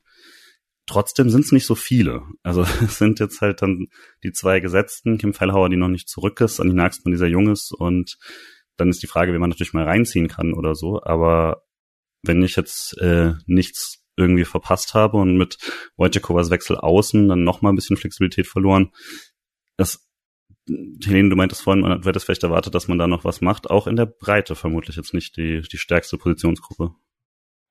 Ja, würde ich mitgehen. Also wenn Fellhauer jetzt über die ganze Saison fit bleiben würde, wäre das auf jeden Fall top. Also ich finde, wenn sie mhm. spielt, hat sie echt ähm, schon ein paar super Leistungen gezeigt. Aber ja, da hatte sie eben diese anhaltenden Knieprobleme. Wirklich schade. Ähm, und ich hoffe, dass sie ja, dass sie jetzt vom Verletzungspech mal ein bisschen mehr verschont wird und dann eben auch eine Option ist. Aber ja, darauf kann man eben nicht unbedingt zählen und dahinter wird es dann schon relativ dünn. Ähm, also das ist dann natürlich schon schwierig, gerade wenn man auch darauf zählt, irgendwie, dass man dann so eine sehr eingespielte Innenverteidigung hat. Ähm, dann ist eben die Frage, was passiert, wenn dann doch jemand mal ausfällt und man dann auch öfters vielleicht rotieren muss, ähm, weil ich glaube, gerade bei diesem Offensivfußball ist es eben sehr wichtig, diese Mechanismen da so reinzubekommen, ähm, eben um sich da jetzt auch noch zu verbessern, vielleicht weniger anfällig zu werden über ähm, gegen die langen Bälle. Also denke ich, wäre schon wichtig, wenn das Duo so ein bisschen zusammenbleiben kann über die ganze Saison und man da nicht so sehr gezwungen ist zu rotieren. Und zu Steuerwald auch noch kurz ähm, erwähnt ihre Torgefährlichkeit. Also ähm, sie ist ja auch ziemlich kopfballstark mhm. und finde ich auf jeden Fall auch noch ähm, ganz ganz gut eigentlich, dass sie bei Ecken dann auch offensiv gerne mal einen reinmachen kann. Ich glaube, vor zwei Jahren oder sowas bei der Saison. Irgendwann hatte sie so ein Last-Minute-Tor auch noch gemacht gegen Köln. Daran erinnere ich mich gut. Ähm, und ja, kann auf jeden Fall auch nicht schaden. Ja. Und was ich noch als letztes hätte, fand ich immer ganz gut. Ähm, gerade bei Freiburg, wenn man es schnell machen will, können eigentlich beide eine ganz gute Eröffnung spielen und das natürlich auch in der Position nicht, nicht unwichtig, Paddy. Ja, was noch ganz interessant äh, ist, ist, dass viele der Tore, ähm, Helene hat es vorhin kurz schon angesprochen, kamen ja über dieses Überspielen der Abwehrreihe. Und das ist nicht nur passiert, weil sie allgemein sehr hoch stehen, sondern auch, weil sehr häufig das defensive Mittelfeld einfach nicht so im Spiel war, wie es hätte im Spiel sein sollen. Ähm, und deswegen eine der beiden, ähm, vor allem in meinem Wechsel gefühlt, äh, nach vorne gehen musste, um irgendwie den, den Angreifern oder gerade dem Mittelfeld, dem offensiven Mittelfeld irgendwie entgegenzulaufen, was natürlich riesige Lücken in der Abwehrreihe ähm, geöffnet hat. Das sind dann Sachen, die taktisch durchaus zu lösen sind. Ähm, und die man angehen kann ähm, und trainieren kann, dass vielleicht solche Räume halt vor der Abwehr schon gar nicht entstehen, dass die Abwehr gar nicht mehr gezwungen ist, so aufgerissen zu werden. Und wenn man das vielleicht schon im Mittelfeld abfangen kann, dann kann man vielleicht, ich sag mal, die in Anführungsstrichen Geschwindigkeitsdefizite oder diese Aggressivität der Innenverteidigerin zumindest ein bisschen abschwächen. Ähm, da kommen wir wahrscheinlich nochmal dazu, wenn wir nochmal aufs Mittelfeld eingehen werden, dass da halt auch in dem defensiven Part jetzt auch, wir auch kein, leider kein Überangebot haben, ähm, wo halt dann durchaus vielleicht ein bisschen die Breite fehlt und wo es sehr interessant wird, wie man das oder wie Theresa merkt, das dann ähm, angehen wird in, zur neuen Saison, weil das sehe ich schon als eine der größten Probleme dann auch in der Rückrunde an, dass man sich sehr viele Tore sehr gleich gefangen hat, weil eben die Abstände dann gar nicht mehr gestimmt haben zwischen defensiven Mittelfeld und der Innenverteidigung. Habe auch nichts mehr hinzuzufügen. Ähm, bei den Außenverteidigerinnen fängt es jetzt schon zum ersten Mal an, dass ich nicht hundertprozentig sicher wäre, wen ich wo kategorisiere. Ähm, fangen wir erstmal mit der einzigen an, wo das ziemlich klar ist, nämlich Lisa Karl ist äh, Rechtsverteidigerin. Und in der Rückrunde war Marie Müller fast immer die Linksverteidigerin, auch mal links außen, kann eigentlich alle Positionen da auf Flügel spielen, auch auf der anderen Seite. Aber ähm, so das wäre jetzt also Lisa Karl als jetzt wirklich schon seit Jahren gesetzte äh, gesetzte Spielerin, ähm, erfahrene Spielerin, ähm, Co-Kapitänin, glaube ich. Und ähm, genau, hat jetzt unter Merck auch nochmal, finde ich, einen Schritt insoweit gemacht, dass, dass sie äh, jetzt plötzlich das Tore schießen auch noch entdeckt hat. Vier Tore, zwei Vorlagen gemacht. Ich glaube, da hilft das, also ich, wenn ich vorhin meinte, die Innenverteidigerinnen sind oft äh, quasi exposed, da, allein das liegt eben auch daran, dass die Außenverteidigerinnen so hochschieben, was sehr coole Effekte hat. Also das soll jetzt gar nicht nur zu negativ klingen, das macht sehr viel Spaß oft zuzuschauen, wenn die halt so hochschieben, die anderen ein bisschen dann das Zentrum wirklich überladen können und man trotzdem außen so eine Präsenz hat. Äh, und dann kannst du auch noch wechseln quasi, dann ziehst du halt nach innen und jemand anderes geht raus und so, da kannst du wirklich sehr viel mitmachen. Und ähm, genau, Lisa Karl ist da, glaube ich, relativ gesetzt, was es interessant macht jetzt, wenn Gudorf dazukommt. Weswegen ich jetzt in meinem ersten Instinkt war, Gudorf nach vorne zu ziehen in der typischen Aufstellung. Ähm, Gleichzeitig in der Hinrunde hat Judith Steinert noch sehr viel Linksverteidigung gespielt. Die ist aber in der Rückrunde dann wiederum ins Mittelfeld oft oder sogar auf ähm, quasi auf Außen im Sturm äh, dann auch oft auf die andere Seite. Ähm, das heißt, quasi wirklich fest, hätte ich jetzt vermutet, hat man Lisa Karl und Marie Müller, wird man aber sehen, wie sie es machen müssen. Luisa Wensing kann mal rausziehen und Judith Steinert und Ali Gudorf dann als die Offensivoptionen. Ähm, aber auch da, also ich lasse mich gerne äh, überraschen oder von euch überzeugen, dass jemand anders das eher macht, aber äh, genau, also ich glaube, das sollte so die klassische Aufstellung sein. Was ich mich da noch frage, ist natürlich, wenn ich jetzt sage, offensive Außenverteidigerin, würden andere Mannschaften ja vielleicht sagen, gut, dann machen wir das als Dreierkette und dafür haben dann die Außenverteidigerin wirklich als Schienenspielerin äh, die Freiheit, mehr nach vorne zu gehen. Das macht der SC selten und mit dem Unterangebot, was wir gerade gesagt haben, in Innenverteidigung, sehe ich es jetzt auch nicht so richtig. Würde aber eigentlich ganz cool passen ähm, von vielem. Helene? Ja, den Gedanken hatte ich auch schon, ähm, gerade bei Gudorf. Ich glaube, die ist eigentlich für diese Position perfekt. Ähm, mhm. Aber ja, also ich denke, das wird schon schwierig sein, äh, wenn man jetzt irgendwie nur vier Innenverteidigerinnen hat oder so, da eine Dreierkette zu spielen. Ähm, ist dann natürlich auch nochmal so ein Systemwechsel und braucht vielleicht nochmal ein bisschen mehr Zeit.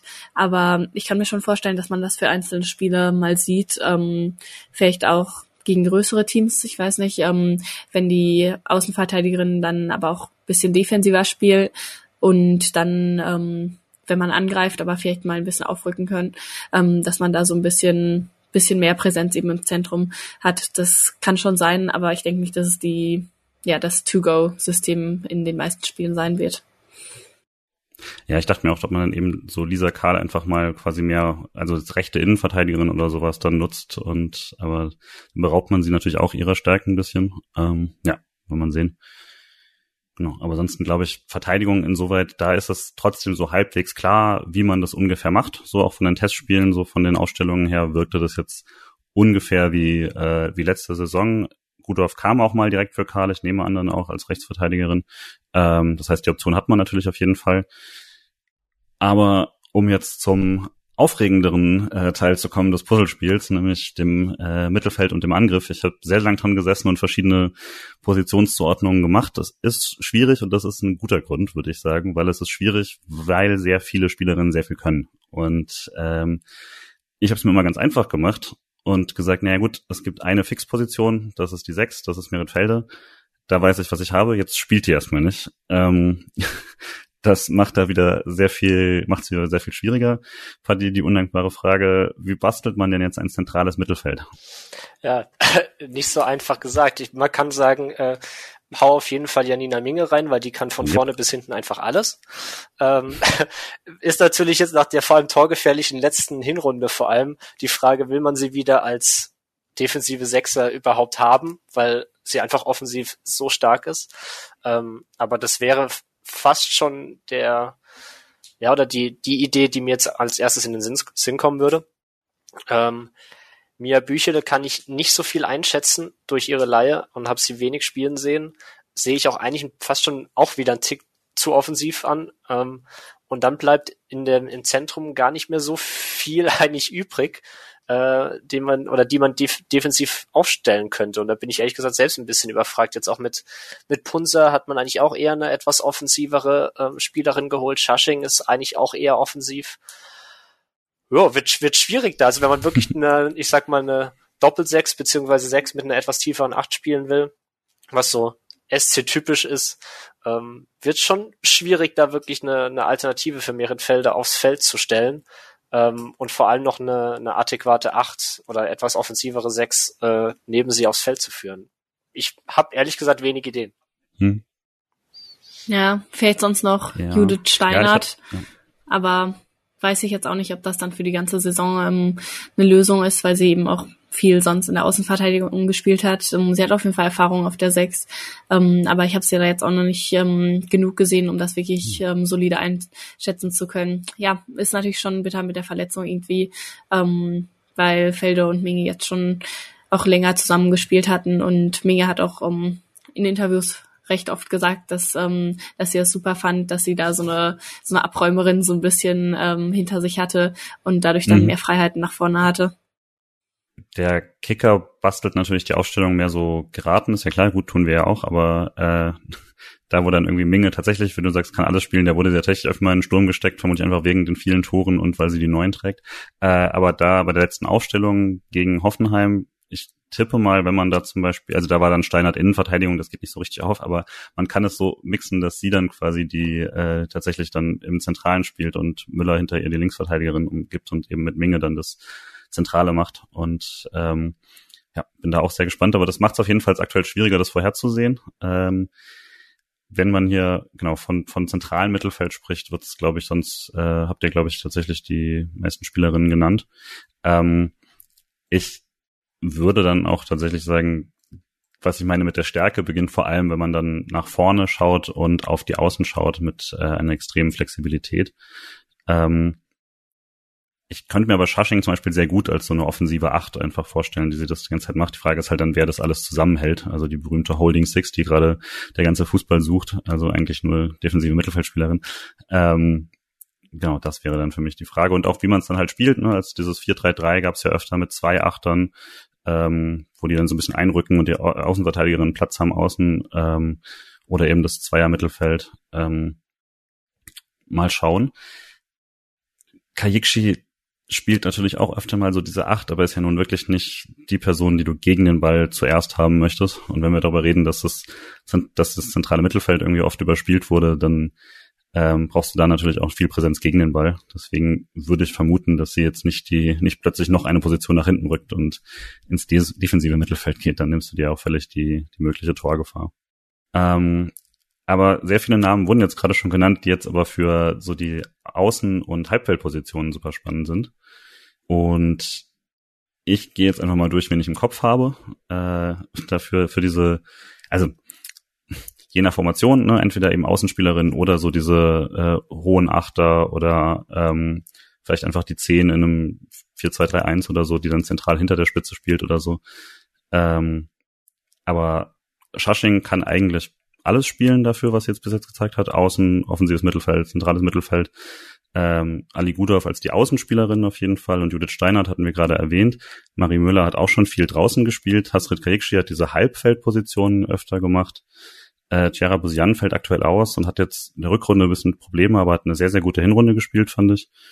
Äh, und Selina Bobian ist zurück von Duisburg. Und Mia Büchele hat eben außerhalb des Zentrums auch schon links und rechts gespielt. Von daher hat man da wirklich ein krasses Überangebot. Helene, kriegst du das irgendwie systematisch geordnet oder ist es einfach ein äh, gutes Chaos? Ja, ich glaube auch, dass man da auf jeden Fall sehr viele Optionen hat und dass es irgendwie ein bisschen schwierig ist, das da auseinander zu sortieren. Das ist natürlich ähm, eigentlich sehr gut wegen, wegen Flexibilität und sowas. Ähm, da kann man, glaube ich, dann echt ganz gut reagieren, auch mal im Spiel und so ein bisschen rumschieben. Aber ja, das ist wirklich ähm, sehr auffällig, wie viele Spielerinnen auch irgendwie gleichzeitig auf der 10 und auf dem Flügel spielen können und ähm, oder auch auf beiden Flügeln spielen können. Also da finde ich es auch echt schwer zu sagen, was dann irgendwie so die eine feste Startelf sein wird. Ähm, ich glaube, da werden wir dann auch viel Abwechslung sehen. Also jetzt eben ähm, Gudorf auf dem rechten Flügel kann man bringen, aber es gibt auch Kolb und ähm, dann bei Wubian, Wubian und Busian ist auch noch so ein bisschen die Frage, wo sie spielen. Ähm, sind offensiv eigentlich auch relativ flexibel und Chushing, die wir eben auch schon angesprochen haben, ähm, sich vielleicht am ehesten noch so im offensiven Mittelfeld Welt, ähm, so als Szenerin, aber kann da, glaube ich, auch mehrere ähm, Rollen einnehmen. Übrigens habe ich von ihr ein Zitat gesehen auf der Homepage letztens, fand ich ganz interessant. In so einem Interview hat sie gesagt, dass sie sich jetzt seit ihrem Wechsel ähm, auch wirklich als Profifußballerin fühlt und nicht nur noch als Fußballerin, wie das in der österreichischen Liga war. Fand ich irgendwie ein ganz ähm, schönes und aussagekräftiges Zitat. Ähm, auch nochmal jetzt in die Richtung mit dem Dreisamstadion. Ja, aber genau auch auf dem linken Flügel ist man eigentlich ganz gut besetzt. Ähm, Büchele kann ja auch verschiedene Positionen spielen und Völmli natürlich, die muss eigentlich in der Startelf sein. Also ich glaube, da hat man auf jeden Fall echt ähm, ganz viel Qualität auch von der Bank. Und wen ich nat natürlich jetzt gar nicht genannt habe, ist Kurazikai.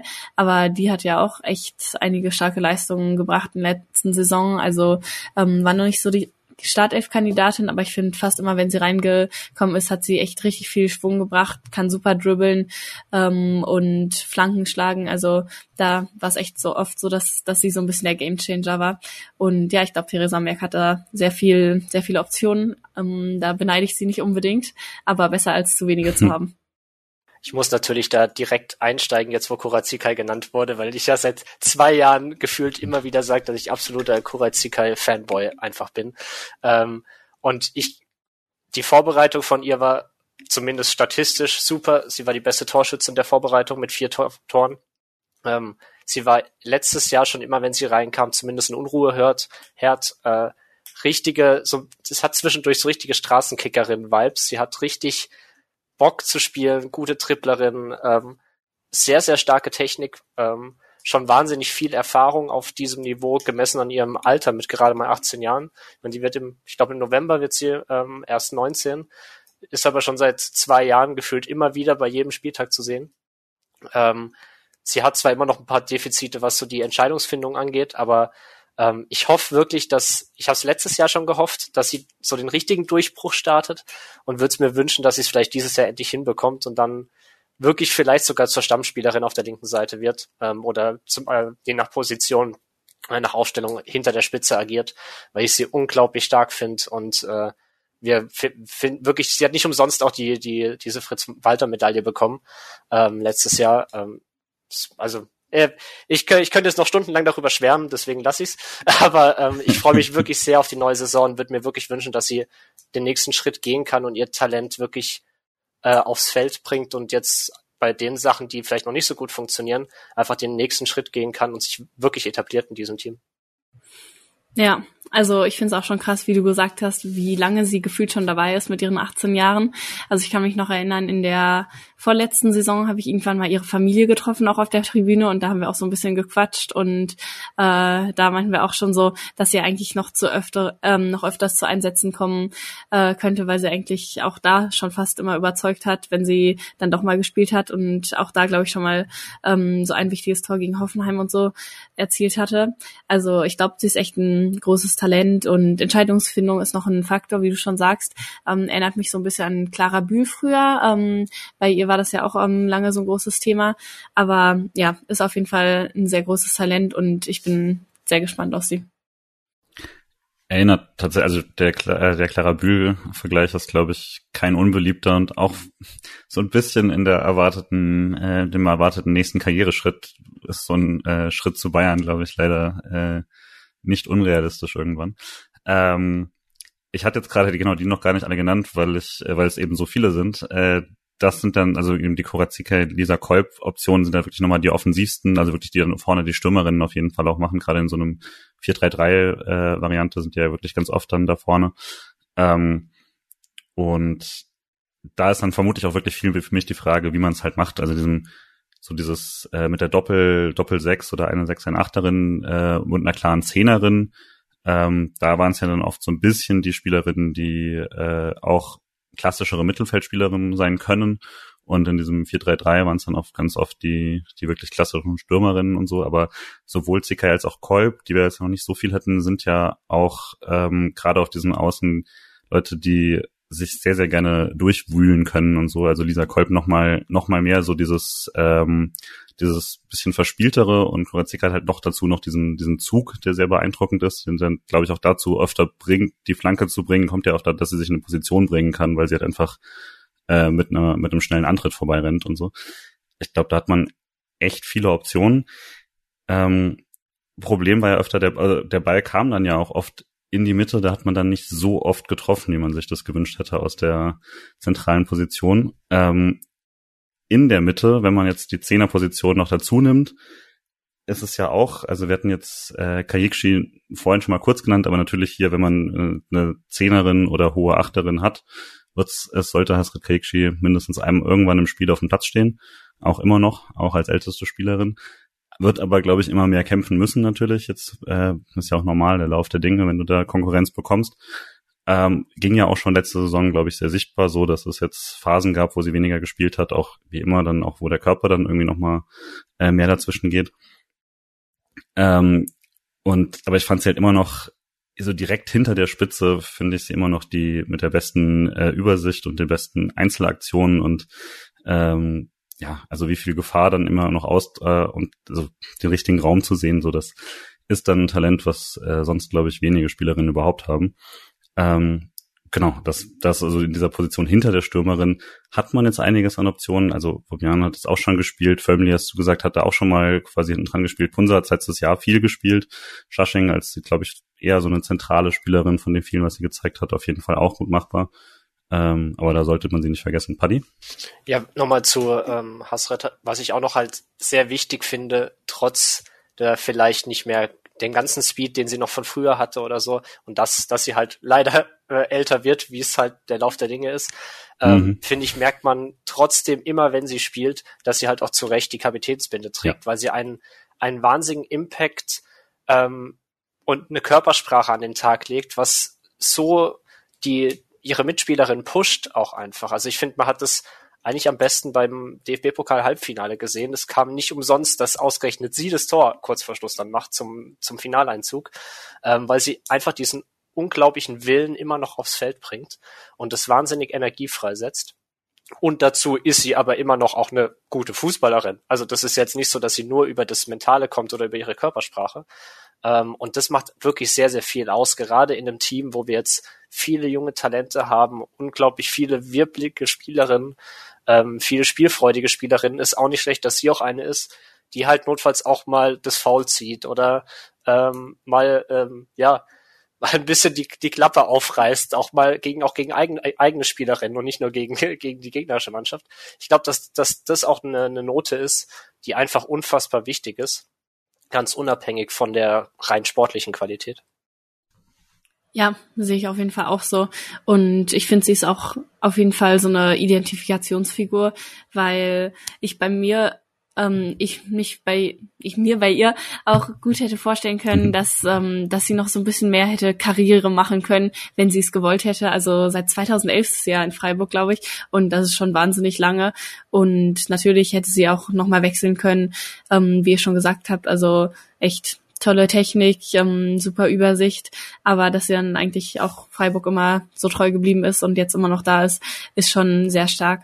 Ich ähm, war in der letzten Saison auch nicht immer komplett von ihr überzeugt, muss ich sagen. Ähm, also da war schon der ein oder andere Fehlpass zu, zu viel dabei, finde ich. Und ähm, die Geschwindigkeit, wie ihr schon sagt, ähm, ist natürlich jetzt ein bisschen weniger.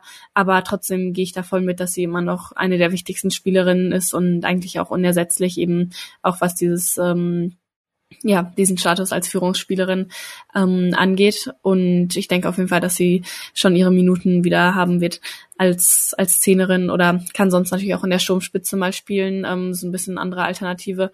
Ich denke, ähm, das ist nicht ihre allerbeste Position, aber es ist zumindest nicht schlecht, da ähm, auch wieder so ein bisschen Flexibilität zu haben, noch einen anderen Typen zu haben als Giovanna Hoffmann. Ja, auf jeden Fall. Und wenn jetzt gerade alle so äh, Lobhymnen sprecht auf Astrid Kick, will ich auch noch mal ganz kurz mitmachen. äh, ich glaube also, ihre Karriere wäre auf jeden Fall eine eigene Folge, die auch irgendwann kommen muss. Ähm, ich finde es halt bei ihr so beeindruckend, wenn man sie als junge Spielerin noch so im Kopf hat, dann habe ich bis heute keine Spielerin gesehen, die so spielt. Also nicht im Sinne von keine bessere, sondern einfach so diesen, dieses enorm trippelige, äh, dieser Spaß quasi in jeder Bewegung quasi und trotzdem sehr, sehr effektiv in ihren Sachen. Und das kann, man kann die Geschichte immer traurig erzählen, man kann immer quasi sagen, was möglich gewesen wäre, wenn all diese Verletzungen nicht gewesen wären, so. Ich finde es aber auch einfach eine extrem beeindruckende Geschichte, sich da, man, das ist ja auch eine, man ist ja auch gezwungen, sich da immer neu zu erfinden, wenn der Körper dann nach äh, dem nächsten Kreuzbandriss und dem Knorpelschaden und diesem Körper-Shutdown, wo sie quasi gar nicht mehr richtig bewegen konnte für eine Weile und so, ähm, nicht mehr nicht mehr die gleichen Bewegungen macht dann irgendwann und sie trotzdem sie, sich wieder auf dieses Level gespielt hat, das ist ja auch wirklich nochmal ein Fußballverständnis, was dann da drin ist, wenn du ähm, eben weg bist von äh, jede Bewegung gibt dir drei Meter Platz, weil du einfach dieses unfassbare Talent hast. Äh, zu ich muss das Spiel so lesen können, dass ich äh, jederzeit mit meiner immer noch Schnelligkeit und so und äh, Dribbelstärke bis heute ja Wahnsinn, aber ähm, eben nicht mehr das so instinktiv kommt, sondern da muss ich halt nochmal sehr, sehr viel mehr ähm, für Lesen und für Arbeiten und so. Und das hat sie sich auch wirklich nochmal komplett erfunden. Deswegen ich auch glaube, dass sie, also es gab ja früher auch nicht so viel in der Bundesliga, ähm, dass Spielerinnen über 30 dann überhaupt noch äh, da so spielen konnten auf der Position. Und das ähm, finde ich dann auch schon sehr, sehr gut bei ihr. An der Stelle auch nochmal kurze Seitenwerbung. Der Anpfiff Podcast äh, hatte da auch eine schöne Folge mit ihr vor einem Jahr. Ähm, und genau, auch nochmal Hörempfehlung an der Stelle. Ähm, und jetzt hast du den Namen gerade schon gesandt, genannt, äh, Joanna Hoffmann vorne drin, letztes Jahr, nachdem sich Firmly verletzt hat, die mega stark angefangen hatte, äh, war dann Hoffmann die Stürmerin. Ähm, ich finde ja tatsächlich so ein Stürmerin-Typ, der eigentlich genau das ist, was ich immer sehr, sehr gerne mag. Also Kämpferin, körperlich sehr stark, setzt äh, und so, ähm, setzt sich da viel durch, hat, finde ich, gutes Raumgefühl und so, kann diese Ablagen und Vorlagen richtig gut machen. Wenn sie mit dem Rücken zum Tor ist, kann sie weiterleiten und so. Ähm, Best Case quasi auch so äh, im, im Pokalfinale hatte sie das, hatte diese Ablage dann, glaube zu Lisa Karl und so. Äh, Pressing gut. Aber am Schluss ist es halt ein Tor als Stammstürmerin. Das ist dann einfach schon brutal wenig und ist dann halt die Frage, ob du das leisten kannst als eine. Das klappt halt vermutlich so lange, wie dann äh, jemand die ganze Zeit aus 25 Metern in den Winkel trifft und wenn nicht, dann wird's halt irgendwann schwierig. Ähm, Helene, du hast vorhin ja auch nochmal Firmly äh, genannt, auf die vermutlich Stammspielerin sein sollte, ähm, jetzt zurückgekommen ist von der Verletzung. Also dieses letztes Jahr drei Tore, drei Vorlagen in fünf Spielen und dann der Kreuzbandriss, ähm, Vertrag frisch verlängert. Eigentlich super spannend, aber ja auch da mal die Frage, wie gut kommt man aus so einem Kreuzbandriss zurück? Ja, mal schauen. Ähm, also ich mag ja Vergleiche mit dem Männerfußball nicht immer so sehr, aber ähm, bei Hoffmann muss ich sagen, manchmal hat sie mir so ein bisschen Höhler-Vibes gegeben, weil sie eben im Pressing sagen, auch so richtig äh, stark ist. Aber ja, die Tore sind dann natürlich schon ein Faktor. Also ein Tor ist einfach wenig.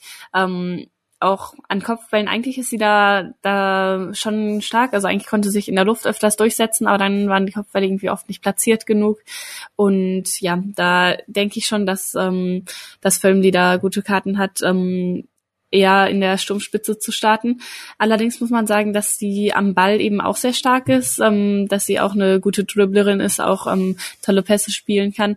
Und das dann so ein bisschen die Frage. Also ich glaube, das Worst-Case-Szenario wäre, wenn man dann Firmly nach vorne stellt, aber sie dann irgendwie kaum an den Ball kommt und nur so ein bisschen in der Luft rumhängt, weil ich glaube, es wäre schon sehr wichtig, wenn sie eben auch eingebunden ist und sie kann auch das Spiel eben so ein bisschen machen und ähm, ja, das ist dann so ein bisschen die Frage, wie man das gelöst kriegt, ähm, weil ich würde sagen, sie ist auf jeden Fall verschwendet, wenn sie ja die ganze Zeit nur in der Box ähm, rumhockt und auf so einen Ball wartet.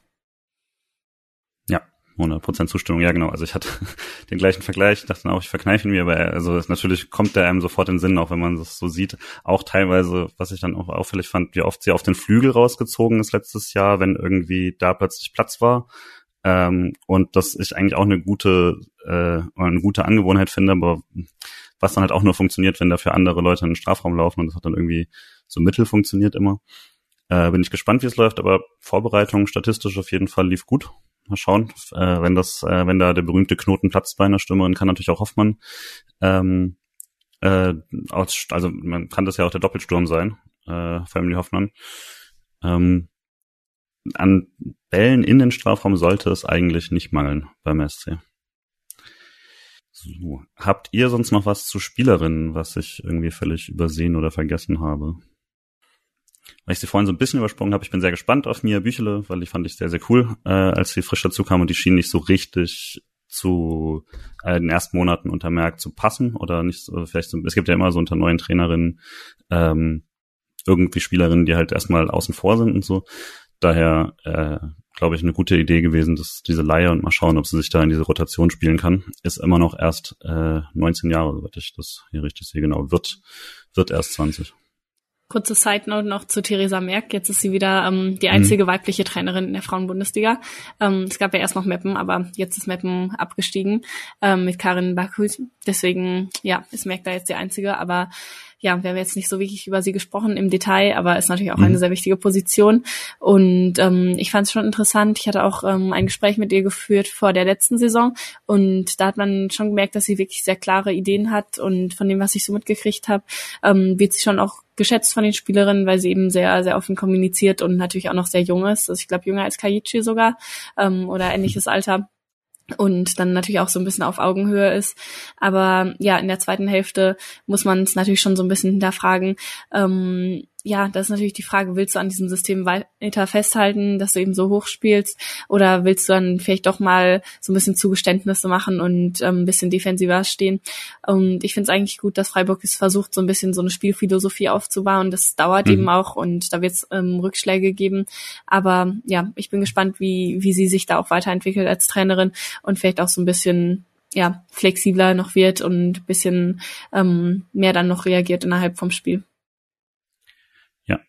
ich würde auch sagen, so im Vergleich zu vorher, also unter Kraus war es ja jetzt nie irgendwie, dass der SC schlimm war oder sowas, aber es hatte jetzt nicht die gleiche, also es ist nicht so inspirierend, wenn es äh, das Gefühl hat, man, man, man bringt das quasi gut über die Runden. Äh, dann finde ich es auch ein bisschen mehr eine ursprüngliche Freiburg-Idee, an, etwa, an etwas ähm, schönerem zu scheitern vielleicht, als es, äh, als es, als eine effektive äh, Spielweise dann irgendwie durchzubringen, von der aber auch keine Top-Hinrunde dann äh, kommen wird, wie es jetzt letztes Jahr war. Und mal gucken, in welche Richtung es geht. Ich stimmt, aber über Theresa Merck hatten wir jetzt sehr wenig gesprochen. Ist halt, ich, ich glaube auch bei, bei mir auf jeden Fall so ein, ähm, ein halbes Jahr jetzt, was man dann mal schauen möchte, in welche Richtung es denn jetzt wirklich geht. Nach der Hinrunde war ich da schon sehr, sehr beeindruckt und zu beeindruckt vermutlich in vielen Sachen. Finde aber immer noch ist überhaupt eben sehr, sehr gut, dass äh, so zu probieren und dann mal schauen, ob man das mit kleinen Anpassungen eben regeln kann oder ob das äh, oder ob sie dann das doch vielleicht bisschen aufgeben muss oder nicht. Aber ich würde hoffen, dass das auch für Freiburg so ein Offensivfußball äh, gut funktioniert. Padi, hast du da noch äh, zu Theresa Merck was konkret? Eigentlich, eigentlich nicht. Ihr habt eigentlich alles gesagt. Ich meine, vielleicht hat man den Vorteil, dass man am Wochenende direkt gegen Sand rausfliegt, dann hat man nicht mehr diesen, diesen Hype vom DFB-Pokal in der nächsten Saison. Sorry. Ähm, nee, äh, ich, ich bin da vor allem bei dir. Also das nächste halbe Jahr wird, finde ich, sehr interessant werden. Ähm, vor allem, falls wirklich mal zwei, drei Spiele nicht gut sein sollte. Ähm, vor allem wieder die, die Probleme der Rückrunde auftauchen sollten, ob sie es dann schafft, ja, das klingt zwar so blöd, aber das Ruder irgendwie umzureißen und äh, den Bock umzustoßen und was man da alles für Floskeln raushauen kann. Ähm, aber wirklich, ob, ob sie dann Ideen hat, wie sie, wenn, wenn ihre Idee des Fußballs einfach nicht ähm, in, sich nicht in Punkte mündet, ob sie dann ähm, sich selbst die Frage stellt, wie gehe ich das an, was kann ich verändern? Muss ich vielleicht auch meine Idee oder muss ich eine andere Idee finden? Vielleicht nicht, was, mhm. wie kann ich die Idee weiterentwickeln, damit sie funktioniert? Und das muss man einfach abwarten. Ähm, also es wäre dann auch zu früh, jetzt da schon nach der ähm, Rückrunde da jetzt irgendwie den Stab über sie zu brechen oder so. Das finde ich gar nicht, weil als es funktioniert hat, war es einfach auch eine Art von Fußball, die mir sehr, sehr viel Spaß zum Zuschauen auch gemacht hat und die ich sehr, sehr gerne sehe. Und wenn dann halt notfalls mal zwei, drei Spiele verloren gehen, habe ich da ehrlich gesagt kein Problem, wenn man einen klaren Plan verfolgt und die Spielerinnen dann auch dafür ausbildet, dass das irgendwann funktionieren könnte. Breisgau Barcelona quasi. Ähm, aber jetzt habt ihr beide schon so ein bisschen auf die Saison geschaut. Das wäre jetzt genau die Frage vielleicht. Was, an was misst man jetzt die Saison, wenn man jetzt so auf die nächste guckt? Ähm, Punkteausbeute, Tabellenplatz, Spielweise, Entwicklung. Vielleicht Helene, was, was würdest du sagen, brauchtest, damit du sagen kannst, ja, das war eine erfolgreiche Saison?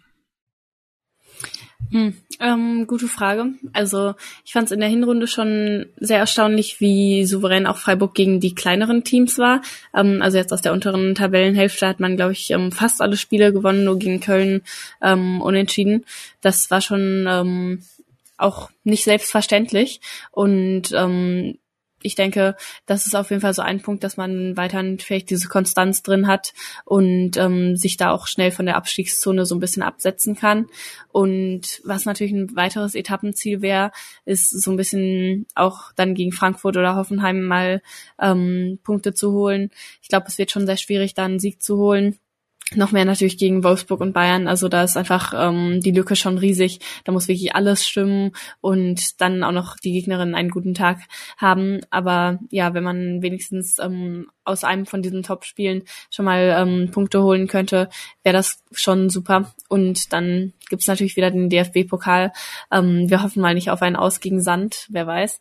Ähm, aber wenn man da wieder Losglück hat, ähm, wäre es natürlich toll. Also dieses Finale war absolutes Highlight. Ähm, also ich würde sagen, erfolgreiche Saison wäre, wenn man wieder Platz fünf schaffen würde, wobei das wirklich nicht einfach wird, glaube ich, weil, wie gesagt, Leverkusen hat sich gut ähm, verstärkt hat, da zwei Spielerinnen von Bayern ausge, äh, ausgeliehen, Brackstadt und Williams dort hier. Ähm, ganz spannend und auch so ein paar andere Verpflichtungen gemacht. Auch Werder Bremen zum Beispiel ähm, hat man jetzt richtig gesehen, dass sie nicht mehr Abstiegskandidat sein wollen an den Transfers. Aber ähm, genau, wenn man es da wieder schafft, auf jeden Fall in der ersten Hälfte der Saison zu sein, ähm, vielleicht gegen die Top-Teams mal ein bisschen, ähm, bisschen mehr mithalten kann und ähm, im Idealfall dann der DFB-Pokal wäre noch so ein bisschen das Sahnehäubchen, aber ist kein, also nicht der Gewinn, sondern ein bisschen wieder weit zu kommen, wäre natürlich das Sahnehäubchen, aber auch kein Muss. Ja, wie siehst du das, Ferdinand?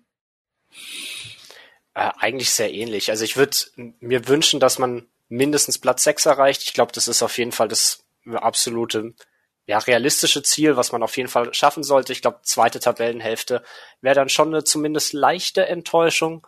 Ähm, weil einfach das Team dann insgesamt dadurch, dass zusammengeblieben ist, durchaus das Potenzial hat, mindestens Sechster zu werden. Und dann, du hast ja eigentlich gerade alles schon gesagt, die Teams, die dann oben mitmischen, also gerade Leverkusen, Hoffenheim sind zwei, wo ich denke, mit denen sollte man sich messen und äh, in der Kategorie könnte man durchaus äh, landen und ich fände auch gut, wenn man Hoffenheim auch mal in der Liga mal wieder schlägt oder zumindest da auch Punkte holt. Frankfurt hat es halt leider in den letzten paar Jahren sehr, sehr gut gemacht. Ähm, die sehe ich fast schon als minimal enteilt an, so als dritte Kraft in, in Deutschland mittlerweile. Ja, und Bayern, Wolfsburg, da müssen wir uns nichts vormachen. Das sind wirklich fast schon, das sind wirklich Welten im Frauenfußball leider. Ähm, aber mit einem guten Tag, wer weiß, da ist grundsätzlich, glaube ich, dass, dass, dass immer was drin ist. Ähm, und deswegen, ich würde, wie du, würde ich mir auch wirklich wünschen, dass, dass man einfach mal punktet und halt nicht immer diese 3, 4, 1, 4, 0 oder so, ähm, sondern dass man das einfach mal auch länger offener gestalten kann, die Spiele. Ähm, und ja, gegen die sag mal, Teams aus der unteren Tabellenhälfte würde ich mich, würde ich mir freuen, wenn man da einfach souverän die Punkte holt. Man muss jetzt nicht jedes gewinnen, aber dass man da zumindest nicht mehr so Spiele wie gegen Meppen oder ja, äh, Potsdam dann letzte Saison, das sollte halt nicht nochmal vorkommen, weil das wirklich nicht schön war. Ich fürchte so ein bisschen, dass das von Helena auch schon mal angesprochene Niveau, das gestiegen ist bei vielen anderen Vereinen, dass man das so noch ein bisschen unterschätzt. Also ähm, dass dann jetzt eben auch ein Leipzig in der Liga ist, die vom Kader her, glaube ich, jetzt noch nicht so weit sind, aber ähm, die auf jeden Fall auch durch viel, viel mehr Möglichkeiten haben als viele Aufsteigerinnen der letzten Jahre. Ähm, und ja, also das, das kann sein, dass man danach vielleicht nach der Saison sagt, okay, man ist da jetzt ein bisschen auf der Stelle getreten und die anderen haben aufgeholt oder so. Es kann natürlich auch gut sein, dass man, äh, dass zum Beispiel dann eins von den Teams von oben mal wieder runterkommt, also dass Hoffenheim eine schlechte Saison spielt oder so, ist ja auch immer mal drin. Würde mich persönlich sehr, sehr freuen über einen Sieg mal wieder in Frankfurt. Äh, das ist immer sehr schön ähm, für mich persönlich. Und äh, ich glaube nur, dass da beißt sich leider am ehesten von allen Teams genau die Spielweise. Also Frankfurt, die es lieben, irgendwie den ganz, das Spiel plötzlich ganz schnell zu machen, wenn sie einen Raum finden. Ähm, diese, diese Dreiersturm, dass dann irgendjemand lässt sich fallen und die anderen beiden kriegen irgendwie Platz, weil irgendwann zum Beispiel die Innenverteidigerin mitgeht oder so, äh, die Außen überladen können und so. Das ist alles das, was so ein bisschen die Achillesferse von äh, Freiburg war in letzten Zeiten. Ich glaube, so liefen dann auch beide Spiele. Ähm, daher bin ich da nicht so optimistisch, dass es gegen Frankfurt klappt, aber ansonsten äh, also so ein Punkt oder so. Vor zwei Jahren gab es dieses Spiel bei irgendwie null Grad und äh, peitschendem Regen. Das hat man geholt, das war super. Und äh, sowas würde ich, würd ich auch nehmen. Aber ähm, als Saison insgesamt würde ich es ähnlich sagen wie ihr. Hm, vielleicht noch, um äh, quasi die SC-Saison hier abzuschließen, bevor wir nochmal äh, ein bisschen allgemeiner gucken können. Als so eure Tipps für, für vier Sachen, ihr habt die zwei Sachen schon ein bisschen angeteased, aber so ähm, wer glaubt, ihr macht den größten Sprung im Kader? Und wer wird am Ende die vielleicht beste Spielerin sein nach der Saison? Und äh, dann jeweils einen Tabellenplatz und eine Pokalrunde. Damit ihr kurz überlegen kann, fange ich an. Äh, und habe jetzt tatsächlich mir als äh, mit überraschender Sprung oder so, habe ich mir jetzt Mia Büchele genommen, weil ich einfach hoffe und äh, cool fände, auch wenn es schwer wird, in die Rotation zu kommen. Aber äh, da man sowas am Ende eh oft nach der Rückrunde bewertet und äh, ich dann da Hoffnung habe, dass sie da nochmal durchstarten kann, wäre wär Büchele mein Weiterentwicklungstipp und als MVP habe ich äh, Firmly, weil ich glaube, dass sie spätestens nach ein paar Spielen wieder richtig drin sein wird. Äh, Tabellenplatz bin ich jetzt einfach der Optimist und gehe auf die fünf.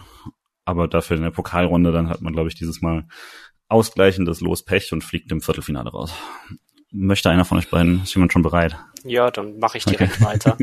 ähm, also ich, ich habe ja vorhin schon äh, Lobeshymnis auf Cora Zikai äh, gesagt, mhm. deswegen äh, ich hoffe einfach, dass sie den Durchbruch fe äh, feiert in dieser Saison und auch zur unangefochtenen Stammspielerin wird und deswegen hoffe ich, dass sie diesen nächsten Sprung macht ähm, und dann vielleicht hoffentlich dann auch zur Spielerin der Saison wird. Ähm, oh, beides. Beides, ja. Also wenn sie, wenn sie einfach, weil ich glaube einfach, wenn sie mhm. wirklich diesen, diesen Sprung schafft und Stammspielerin wird und ihre Defizite gerade in der Entscheidungsfindung ablegt, dann könnte sie halt wirklich im Offensivbereich ein wahnsinniger Gamechanger werden. Und dann wird sie, also falls sie diesen Sprung schafft, äh, dann halt auch die, ja, mit die wichtigste Person da vorne werden. So würde ich sie zumindest einschätzen, weil das Talent mhm. hat sie dafür einfach und ich hoffe, dass sie das schafft. Ähm, Tabellenposition hatte ich ja gerade schon angeklingen lassen. Ich glaube, dass wir ja Sechster werden, ähm, also gerade über der überm, überm Strich des Mittelfelds.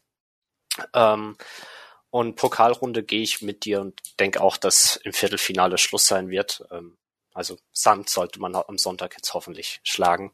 Ähm, auch wenn die gut drauf sind. Aber da kommen wir ja später nochmal dazu.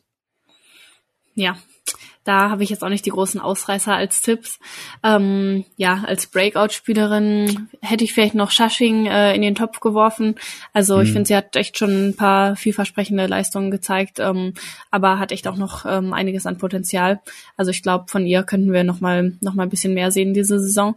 Aber ansonsten kann ich natürlich auch nichts gegen Zikai sagen. Ähm, stimme ich natürlich auch zu. Und ja, Spielerin der Saison ähm, sehe ich auch Firmly ganz weit vorne. Ähm, ja, ansonsten bin ich gespannt, wie gesagt, wie sich Gudorf einfindet. War auf jeden Fall bei Köln schon der MVP in der letzten Saison. Mhm. Ähm, ist da natürlich die Frage, auf welcher Position sie spielt, weil der Konkurrenzkampf ist groß auf den Flügeln. Aber falls sie da Stammspielerin wird, ähm, glaube ich schon, dass sie wirklich ähm, auch eine gute Saison spielen kann ja, vielleicht auch ähm, Julia Kassen, aber meistens ist es kein gutes Zeichen, wenn die Torhüterin die beste Spielerin ist. Deswegen tippe ich da vielleicht besser nicht drauf. Aber ja, und Tabellenplätze hätte ich auch gesagt, ja, vermutlich Sechster, ähm, vielleicht eben Fünfter. Ist die Frage mit Bayer Leverkusen, aber ich würde eher auf den sechsten Platz tippen. Ja, ich glaube, wie gesagt, dass es schon schwer wird. Viele Teams haben sich da echt gut verstärkt und ja, Leipzig zum Beispiel kann man echt nicht unterschätzen. Und ja, auch in der letzten Saison war es ja schon so, dass das immer enger geworden ist eigentlich, dass der Abstiegskampf auch noch deutlich ähm, knapper war, als ich es persönlich zum Beispiel gesagt hätte vor der Saison. Und ähm, deswegen glaube ich schon, dass man da auch so ein paar Punkte lassen wird, vermutlich gegen Underdogs. Ja, und im Pokal, ja, muss man natürlich hoffen, dass Fortuna uns wieder hold ist, aber Viertelfinale ist da ein solider Tipp. Ich sage jetzt einfach mal Halbfinale und bin da ein bisschen optimistischer und dafür in der Liga vielleicht eher Platz sechs oder auch sieben. Jetzt habt ihr schon sehr viel von der letzten Frage, die ich jetzt noch für diese Saison gehabt habe, schon so mit reingenommen mit den anderen Teams, mit wem man konkurriert und wer da einen Schritt nach vorne macht. Äh, vielleicht für dich, Helene, noch die beiden Aufsteiger, also Nürnberg und Leipzig, ähm, jetzt im Vergleich. Ich habe es jetzt als stärker eingestuft, gerade Leipzig. Wie würdest du es sehen? Ähm, Durchschnitt, also Durchschnitt stärker als durchschnittliche Aufsteigerin oder wie würdest du es einschätzen? Also Leipzig ist auf jeden Fall kein durchschnittlicher Aufsteiger, allein schon ähm, wegen dem Konstrukt, was dahinter steckt. Also ja, die haben einfach finanzielle Mittel, die andere natürlich nicht haben und machen auch gar kein Hehl aus ihren Ambitionen, sagen, dass sie ähm, mittelfristig in der Champions League sein wollen. Mal schauen, wie gut das klappt. Sie wollten eigentlich auch schon 2021 in die Bundesliga, aber dann sind sie doch so ein bisschen gestolpert in der zweiten Bundesliga gegen Andernach und Gütersloh und so. Ähm, mhm. Jetzt sind sie aber doch hochgekommen und ich denke, das ist ähm, ja, dass der Weg eigentlich auch nur noch nach oben gehen wird, nach oben für sie. Man hat eben auch schon an den Verpflichtungen gesehen, dass sie da gestandene Bundesligaspielerinnen auch geholt haben. Sandra Starke zum Beispiel kennt man auch aus Freiburg mhm. oder so eine Lydia Andrade, die ich bei Meppen auch ähm, ziemlich gut fand letzte Saison. Also ich glaube schon, dass sie es da schaffen werden, den Klassenerhalt ähm, auch klar zu machen auch wenn es diese Saison vermutlich noch ähm, zu früh sein wird, um wirklich oben anzugreifen. Aber ja, langfristig fürchte ich schon, dass Freiburg da sich auch eher hinter ihnen einsortieren wird. Ähm, Nürnberg ist nochmal so ein bisschen ein anderer Fall. Sie waren Zweiter geworden, aber das war ein recht enges Rennen in der zweiten Bundesliga und sie hatten auch acht Niederlagen gehabt, was eigentlich sehr, sehr viel ist, dafür, dass sie dann am Ende doch noch aufgestiegen sind. Ähm, sind auch mit Abstand das jüngste Team, also ich glaube Altersschnitt von 21, irgendwas. Ähm, sehr viele, die auch noch unter 20 sind. Ich glaube, da wird es schon, ähm, schon schwer für sie ich würde sie jetzt nicht abschreiben und ähm, gerade Duisburg war in der letzten Saison jetzt auch nicht super überzeugend. Also ähm, denke ich schon, dass sie auch eine Chance haben. Aber ja, ähm, sie sind schon ein klarer Underdog, würde ich mal so sagen. Aber ja, es ist ziemlich offen. Also Duisburg, Nürnberg, auch Köln, die letzte Saison ja super enttäuschend waren und wieder auch einige Stammspielerinnen verloren haben und sich dann nicht so krass gut verstärkt haben, finde ich, ähm, werden auch noch im Abstiegskampf wieder sein. Ja, also mal schauen. Vielen Dank schon mal dafür. Jetzt sind wir schon ziemlich lang drin. Es tut mir leid, aber es, es macht wirklich wahnsinnig Spaß, mit euch drüber zu quatschen.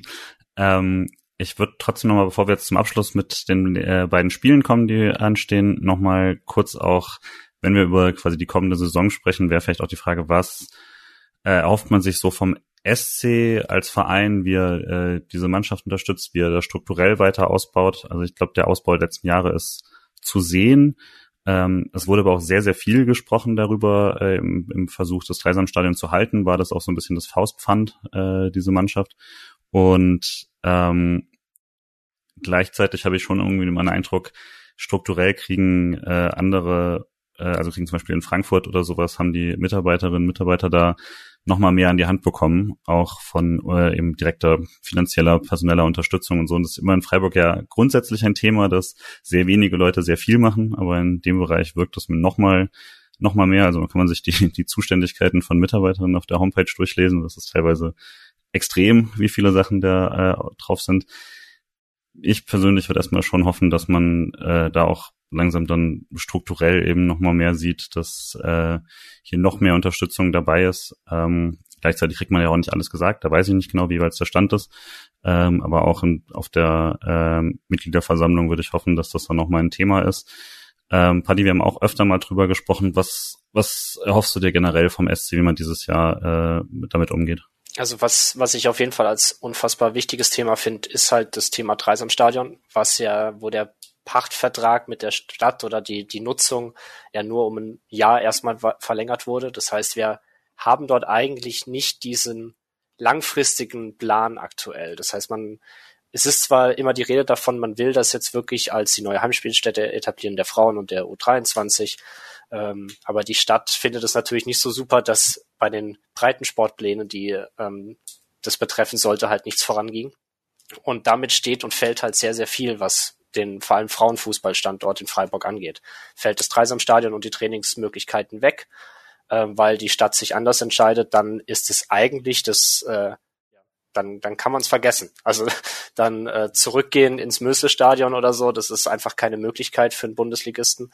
Ähm, und dann wird man sich von dem Gedanken, ähm, ja, Frauenbundesliga verabschieden müssen mit dem Verein, was das Schlimmste, der absolute Worst Case wäre und was man definitiv vermeiden muss.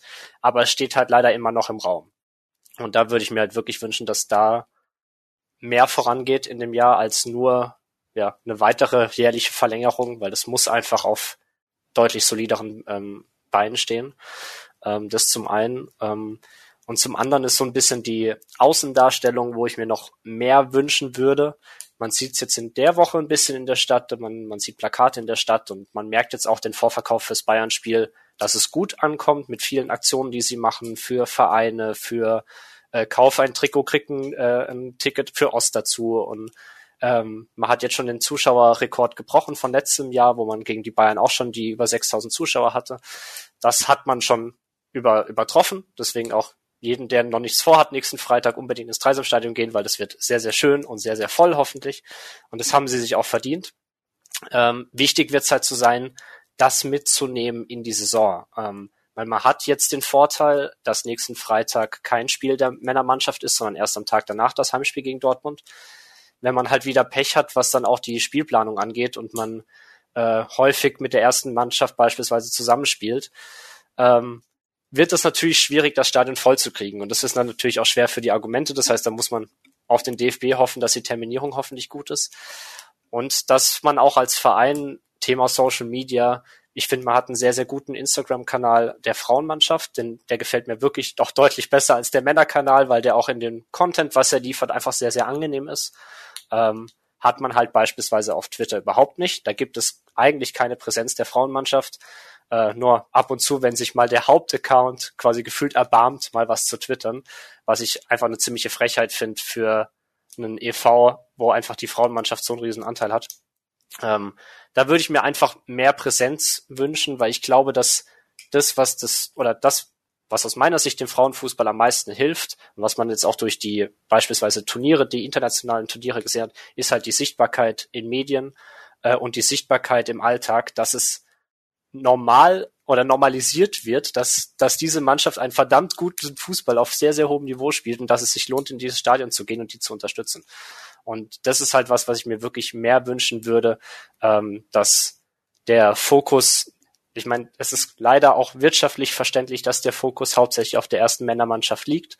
Aber ich würde es mir einfach aus Vereinssicht, als Mitgliedersicht sehr viel wünschen, dass das äh, eine, eine Parität da irgendwie fast schon entsteht und äh, die Frauenmannschaft einfach auch die, die Sichtbarkeit ähm, bekommt im Verein, die sie sich schlicht verdient haben. Und das wäre so für mich das, das größte Anliegen, dass das weiter vorangeht, weil da wurden schon gute Schritte ähm, unternommen jetzt in den letzten ein, zwei Jahren. Und ich würde mir halt wünschen, dass das weitergeht.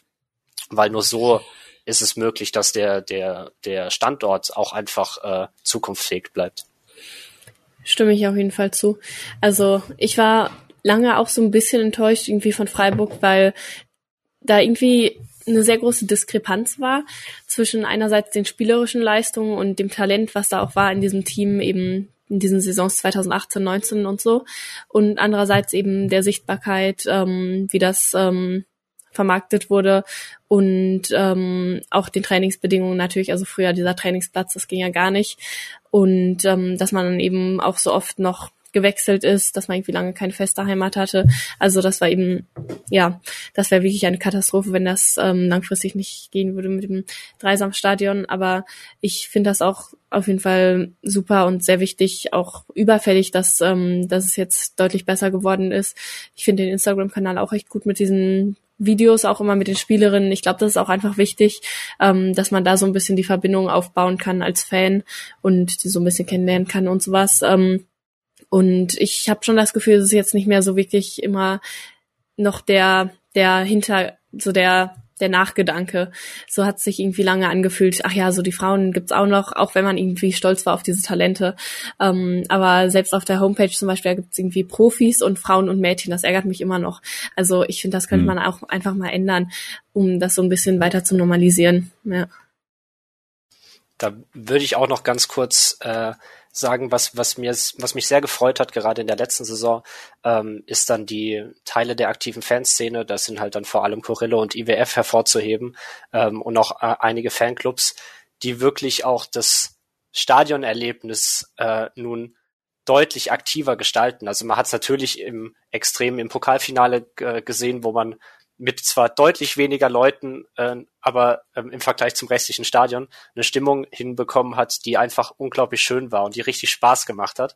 Äh, oder auch das Weihnachtsspiel ähm, gegen Duisburg, wo mit, mit Choreografie, äh, wo es sogar äh, mal wieder ähm, Wunderkerzen auf Nord gab. Äh, das sind einfach so schöne Aktionen, äh, wo ich finde, das, das macht ganz, ganz viel aus, ähm, dass da auch wirklich von, von Fanseite ähm, das deutlich mehr unterstützt wird, als nur, man schaut sich jetzt ein Spiel an, sondern auch wirklich einen aktiven Support zu geben ähm, und da auch Werbung gemacht wird. Also mir ist zum Beispiel aufgefallen, da habe ich mich auch wirklich geärgert. Ich meine, ich finde es jetzt gut, dass jetzt Plakate in der Stadt hängen, aber beim ersten Saisonspiel der Männer gegen Bremen wurde halt eigentlich keine Werbung gemacht von Vereinsseite für dieses Spiel. Es wurde zwar mal im Vorprogramm kurz ein Video gezeigt, dass dieses Spiel stattfindet, das war's.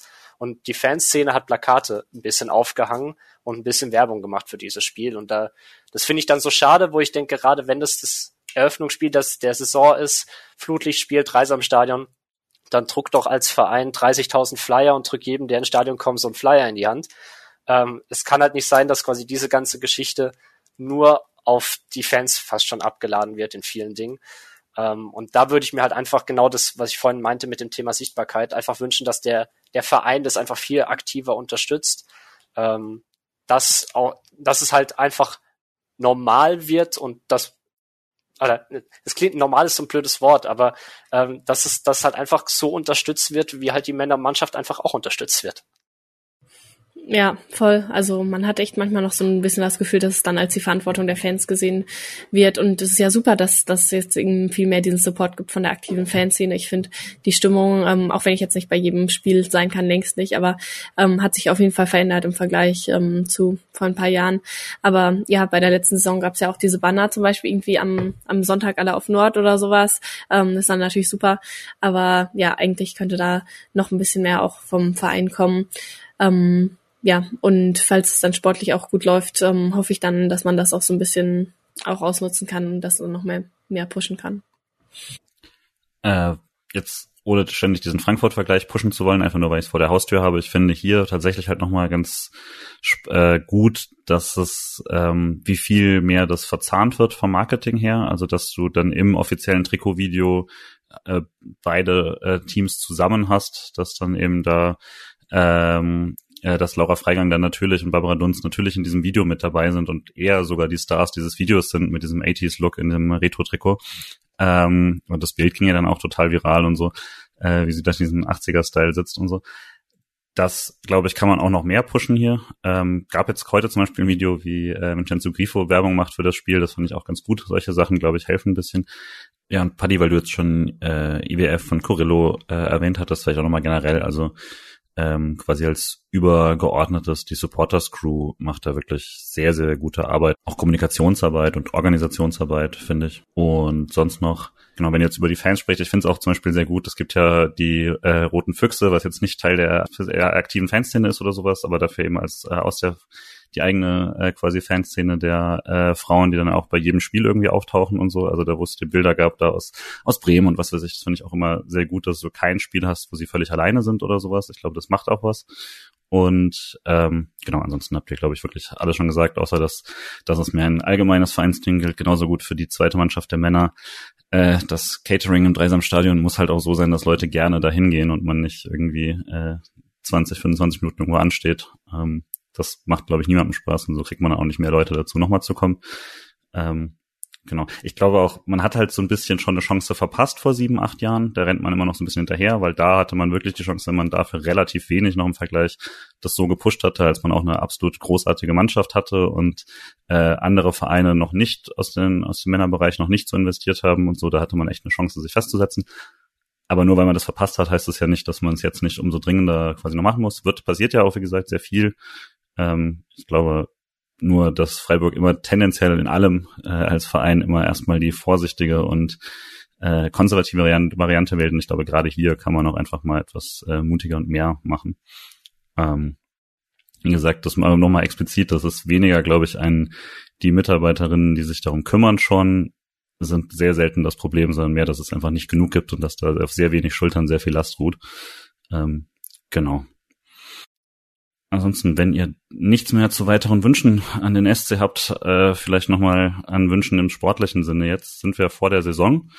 Äh, wir nehmen am Donnerstag auf, den äh, 7.9. Am Sonntag beginnt quasi die Pokalsaison. Nach dem großen Pokalfinale jetzt wieder der Versuch, das Ganze zum dritten Mal zu erreichen und das mit einem Derby in der ersten Pokalrunde gegen den SC Sand, die äh, vor zwei Saisons dann mittlerweile abgestiegen sind in die zweite Liga ähm, sind schon ganz im guten Rhythmus, so läuft seit drei Spielen, ähm, die, die zweite Liga. Trotz allem, glaube ich, muss man sagen, klarer Pflichtsieg äh, für, den, für den Freiburger SC. Äh, man kennt noch ein paar Spielerinnen bei Sand, ähm, die schon beim, äh, beim SC gekickt haben, aber ja, trotzdem Paddy, ich weiß nicht, äh, bist du vielleicht sogar vor Ort oder wie sieht's da aus? Ich habe es auf jeden Fall vor. Ja. Mhm. Also Sand ist ja jetzt nicht unbedingt die äh, die Lo Location, die die beste ÖPNV-Verbindung an einem Sonntag hat, ähm, aber mit ein bisschen Fahrrad in Zug packen äh, und dann noch ein bisschen in die Pedale treten, wird es erreichbar sein. Wetter soll ja gut sein. 14 Uhr ist eine gute Anpfiffzeit. Also ähm, ich finde, da, da, da lohnt sich ein kleiner Ausflug äh, äh, ein bisschen, ein paar Kilometer nach Norden. Genau, daher auch nochmal der Aufruf. Also das ist ja wirklich für alle Freiburgerinnen und Freiburger nicht allzu weit. Helene? In Sand war tatsächlich das erste Spiel, was ich von den Freiburg-Frauen gesehen habe. Es war kein Heimspiel, sondern ein Auswärtsspiel. Und sie haben damals auch gewonnen, aber ist schon länger her. Äh, das war direkt vor der Corona-Pandemie. Ja, aber ganz witzig. Ähm, ich komme ja eigentlich aus Münster und wir hatten dabei so ein Gewinnspiel gewonnen vom Elfenmagazin und da hat man Tickets für ein mhm. Bundesligaspiel gewonnen und so einen Bulli. Dann sind wir mit diesem Bulli runter nach Sand gefahren, weil das eben an dem Wochenende war. Und ja, da haben wir da einen Freiburger Auswärtssieg gesehen. Also warum das nicht wiederholen? Ist das generell deine SC Origin Story dann? Mm, nee, erst war ich tatsächlich auch Fan von den Männern so und mhm.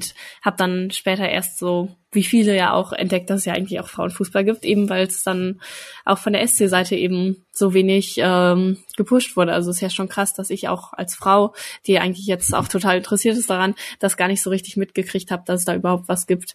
Ähm, ja, aber ich habe den SC eigentlich irgendwie entdeckt. Ich weiß gar nicht genau, äh, warum ich überhaupt Fan geworden bin, aber als sie damals in der zweiten Liga waren und dann ab, äh, und dann aufgestiegen sind, ja, und mein erstes Spiel von den SC-Männern war aber auch ein Auswärtsspiel in Hamburg. Ja.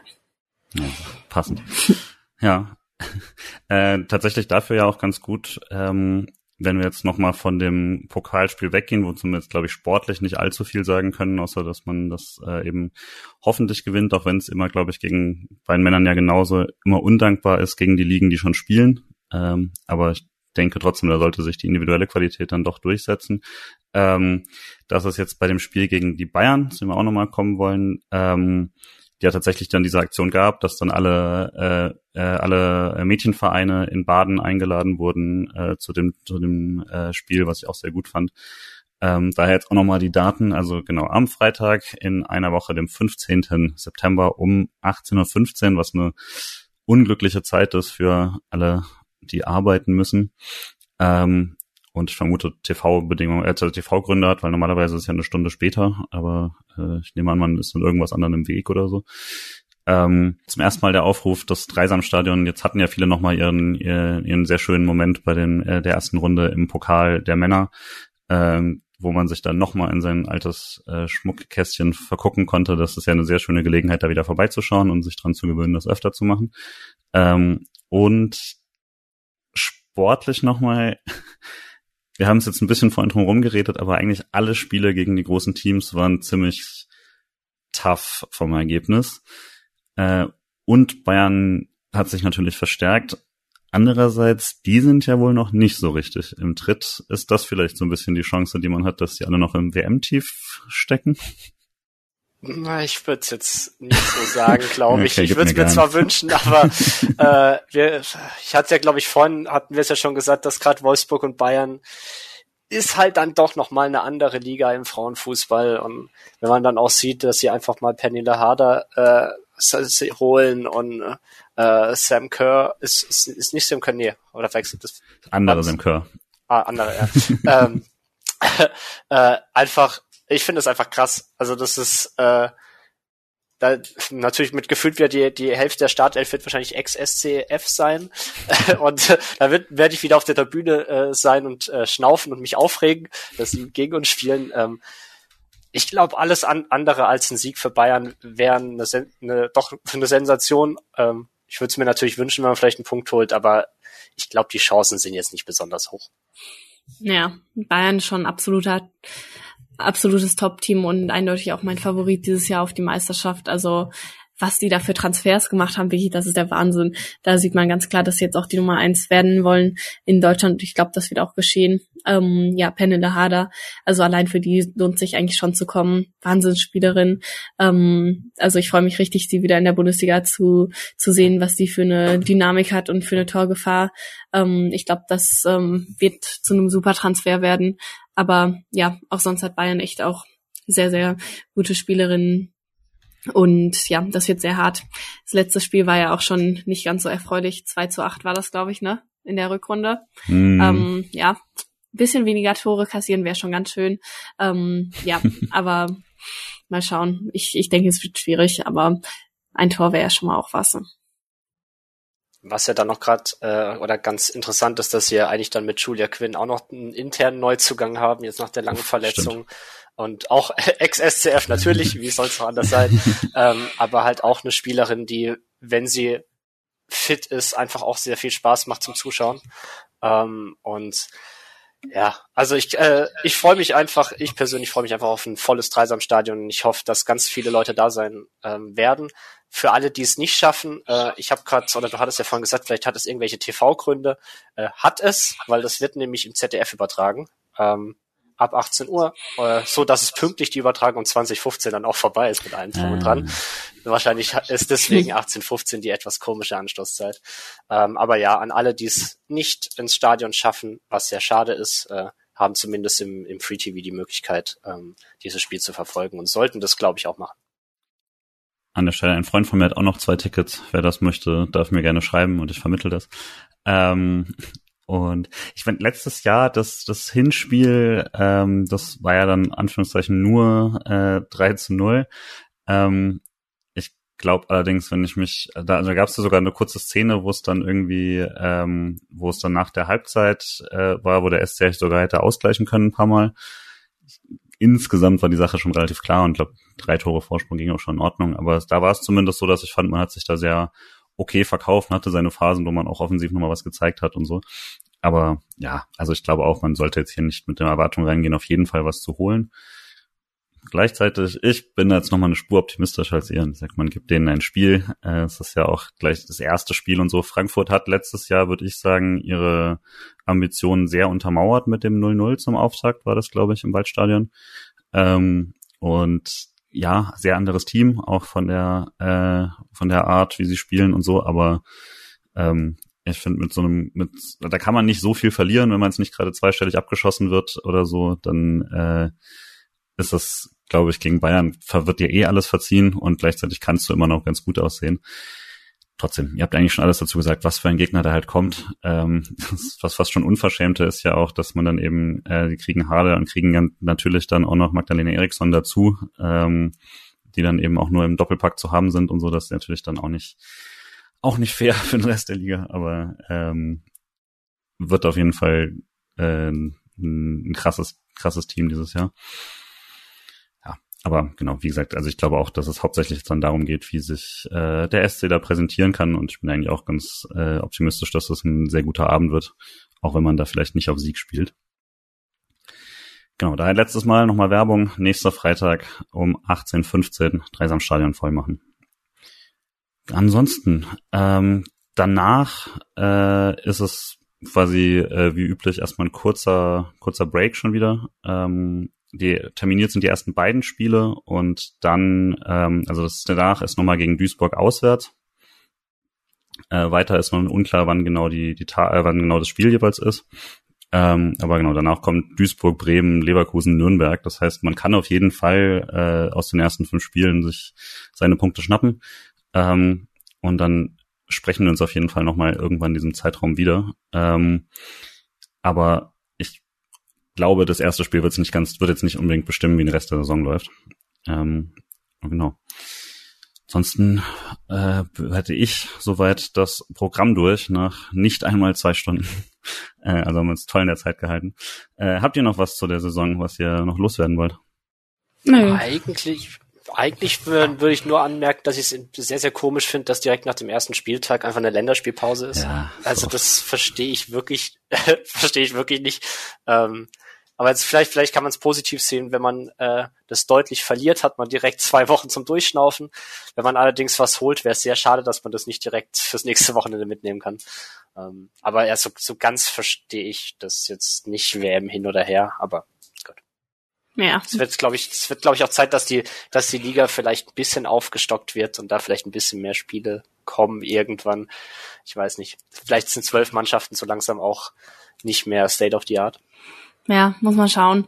Also man hat gesehen, dass die Lücke jetzt kleiner geworden ist, aber mir fällt schon schwierig, jetzt gerade noch zu überlegen, wer jetzt noch hochkommen würde. Also es wäre halt Gütersloh und es sind ja super viele Zweitvertretungen in der zweiten Liga. Also dann vielleicht noch Andernach. Ja, ich glaube, dann wäre es schon wieder so ein größerer Gap. Aber langfristig wird das auf jeden Fall eine Überlegung sein. Andererseits ist eben auch immer das Thema Belastungssteuerung und sowas. Wenn wir jetzt noch mehr Spieler haben, ähm, ist ja im Frauenfußball rasant angestiegen in den letzten Jahren. Früher waren es irgendwie für die Topspielerinnen so 30 Spiele. Jetzt sind so 50 und das ging manchmal auch 60, das ging halt super schnell. Und ähm, ja, viele Spielerinnen, zum Beispiel Vivian Miedema, haben sich auch so ein bisschen dagegen ausgesprochen und halt gesagt, dass es ein Grund ist für die Verletzung auch, dass eben so viel mehr Spiele gab, aber gleichzeitig die Trainingsbedingungen nicht so gut sind und die ähm, ja und die medizinische Versorgung bei den Clubs. Aber gut, das ist jetzt noch ein ganz anderes Thema, will ich jetzt auch nicht so lange aufmachen. Ich würde sagen, wir haben auch genug geredet jetzt. Ähm, wie ein gutes äh, Spiel von der Frauen-WM, würde ich sagen. Eigentlich 90 Minuten, aber dann noch sehr, sehr viel Nachspielzeit, also dann passt das. ja. ja. Dann sage ich nochmal vielen, vielen Dank an euch, dass ihr euch jetzt hier zwei Stunden mit mir hingesetzt habt, trotz paar technischer Probleme noch am Anfang und so. Also das hat nochmal vielen Dank. Äh, es hat mir wahnsinnig Spaß gemacht mit euch und ich freue mich sehr auf die Saison. Nochmal danke Helene und danke an Paddy.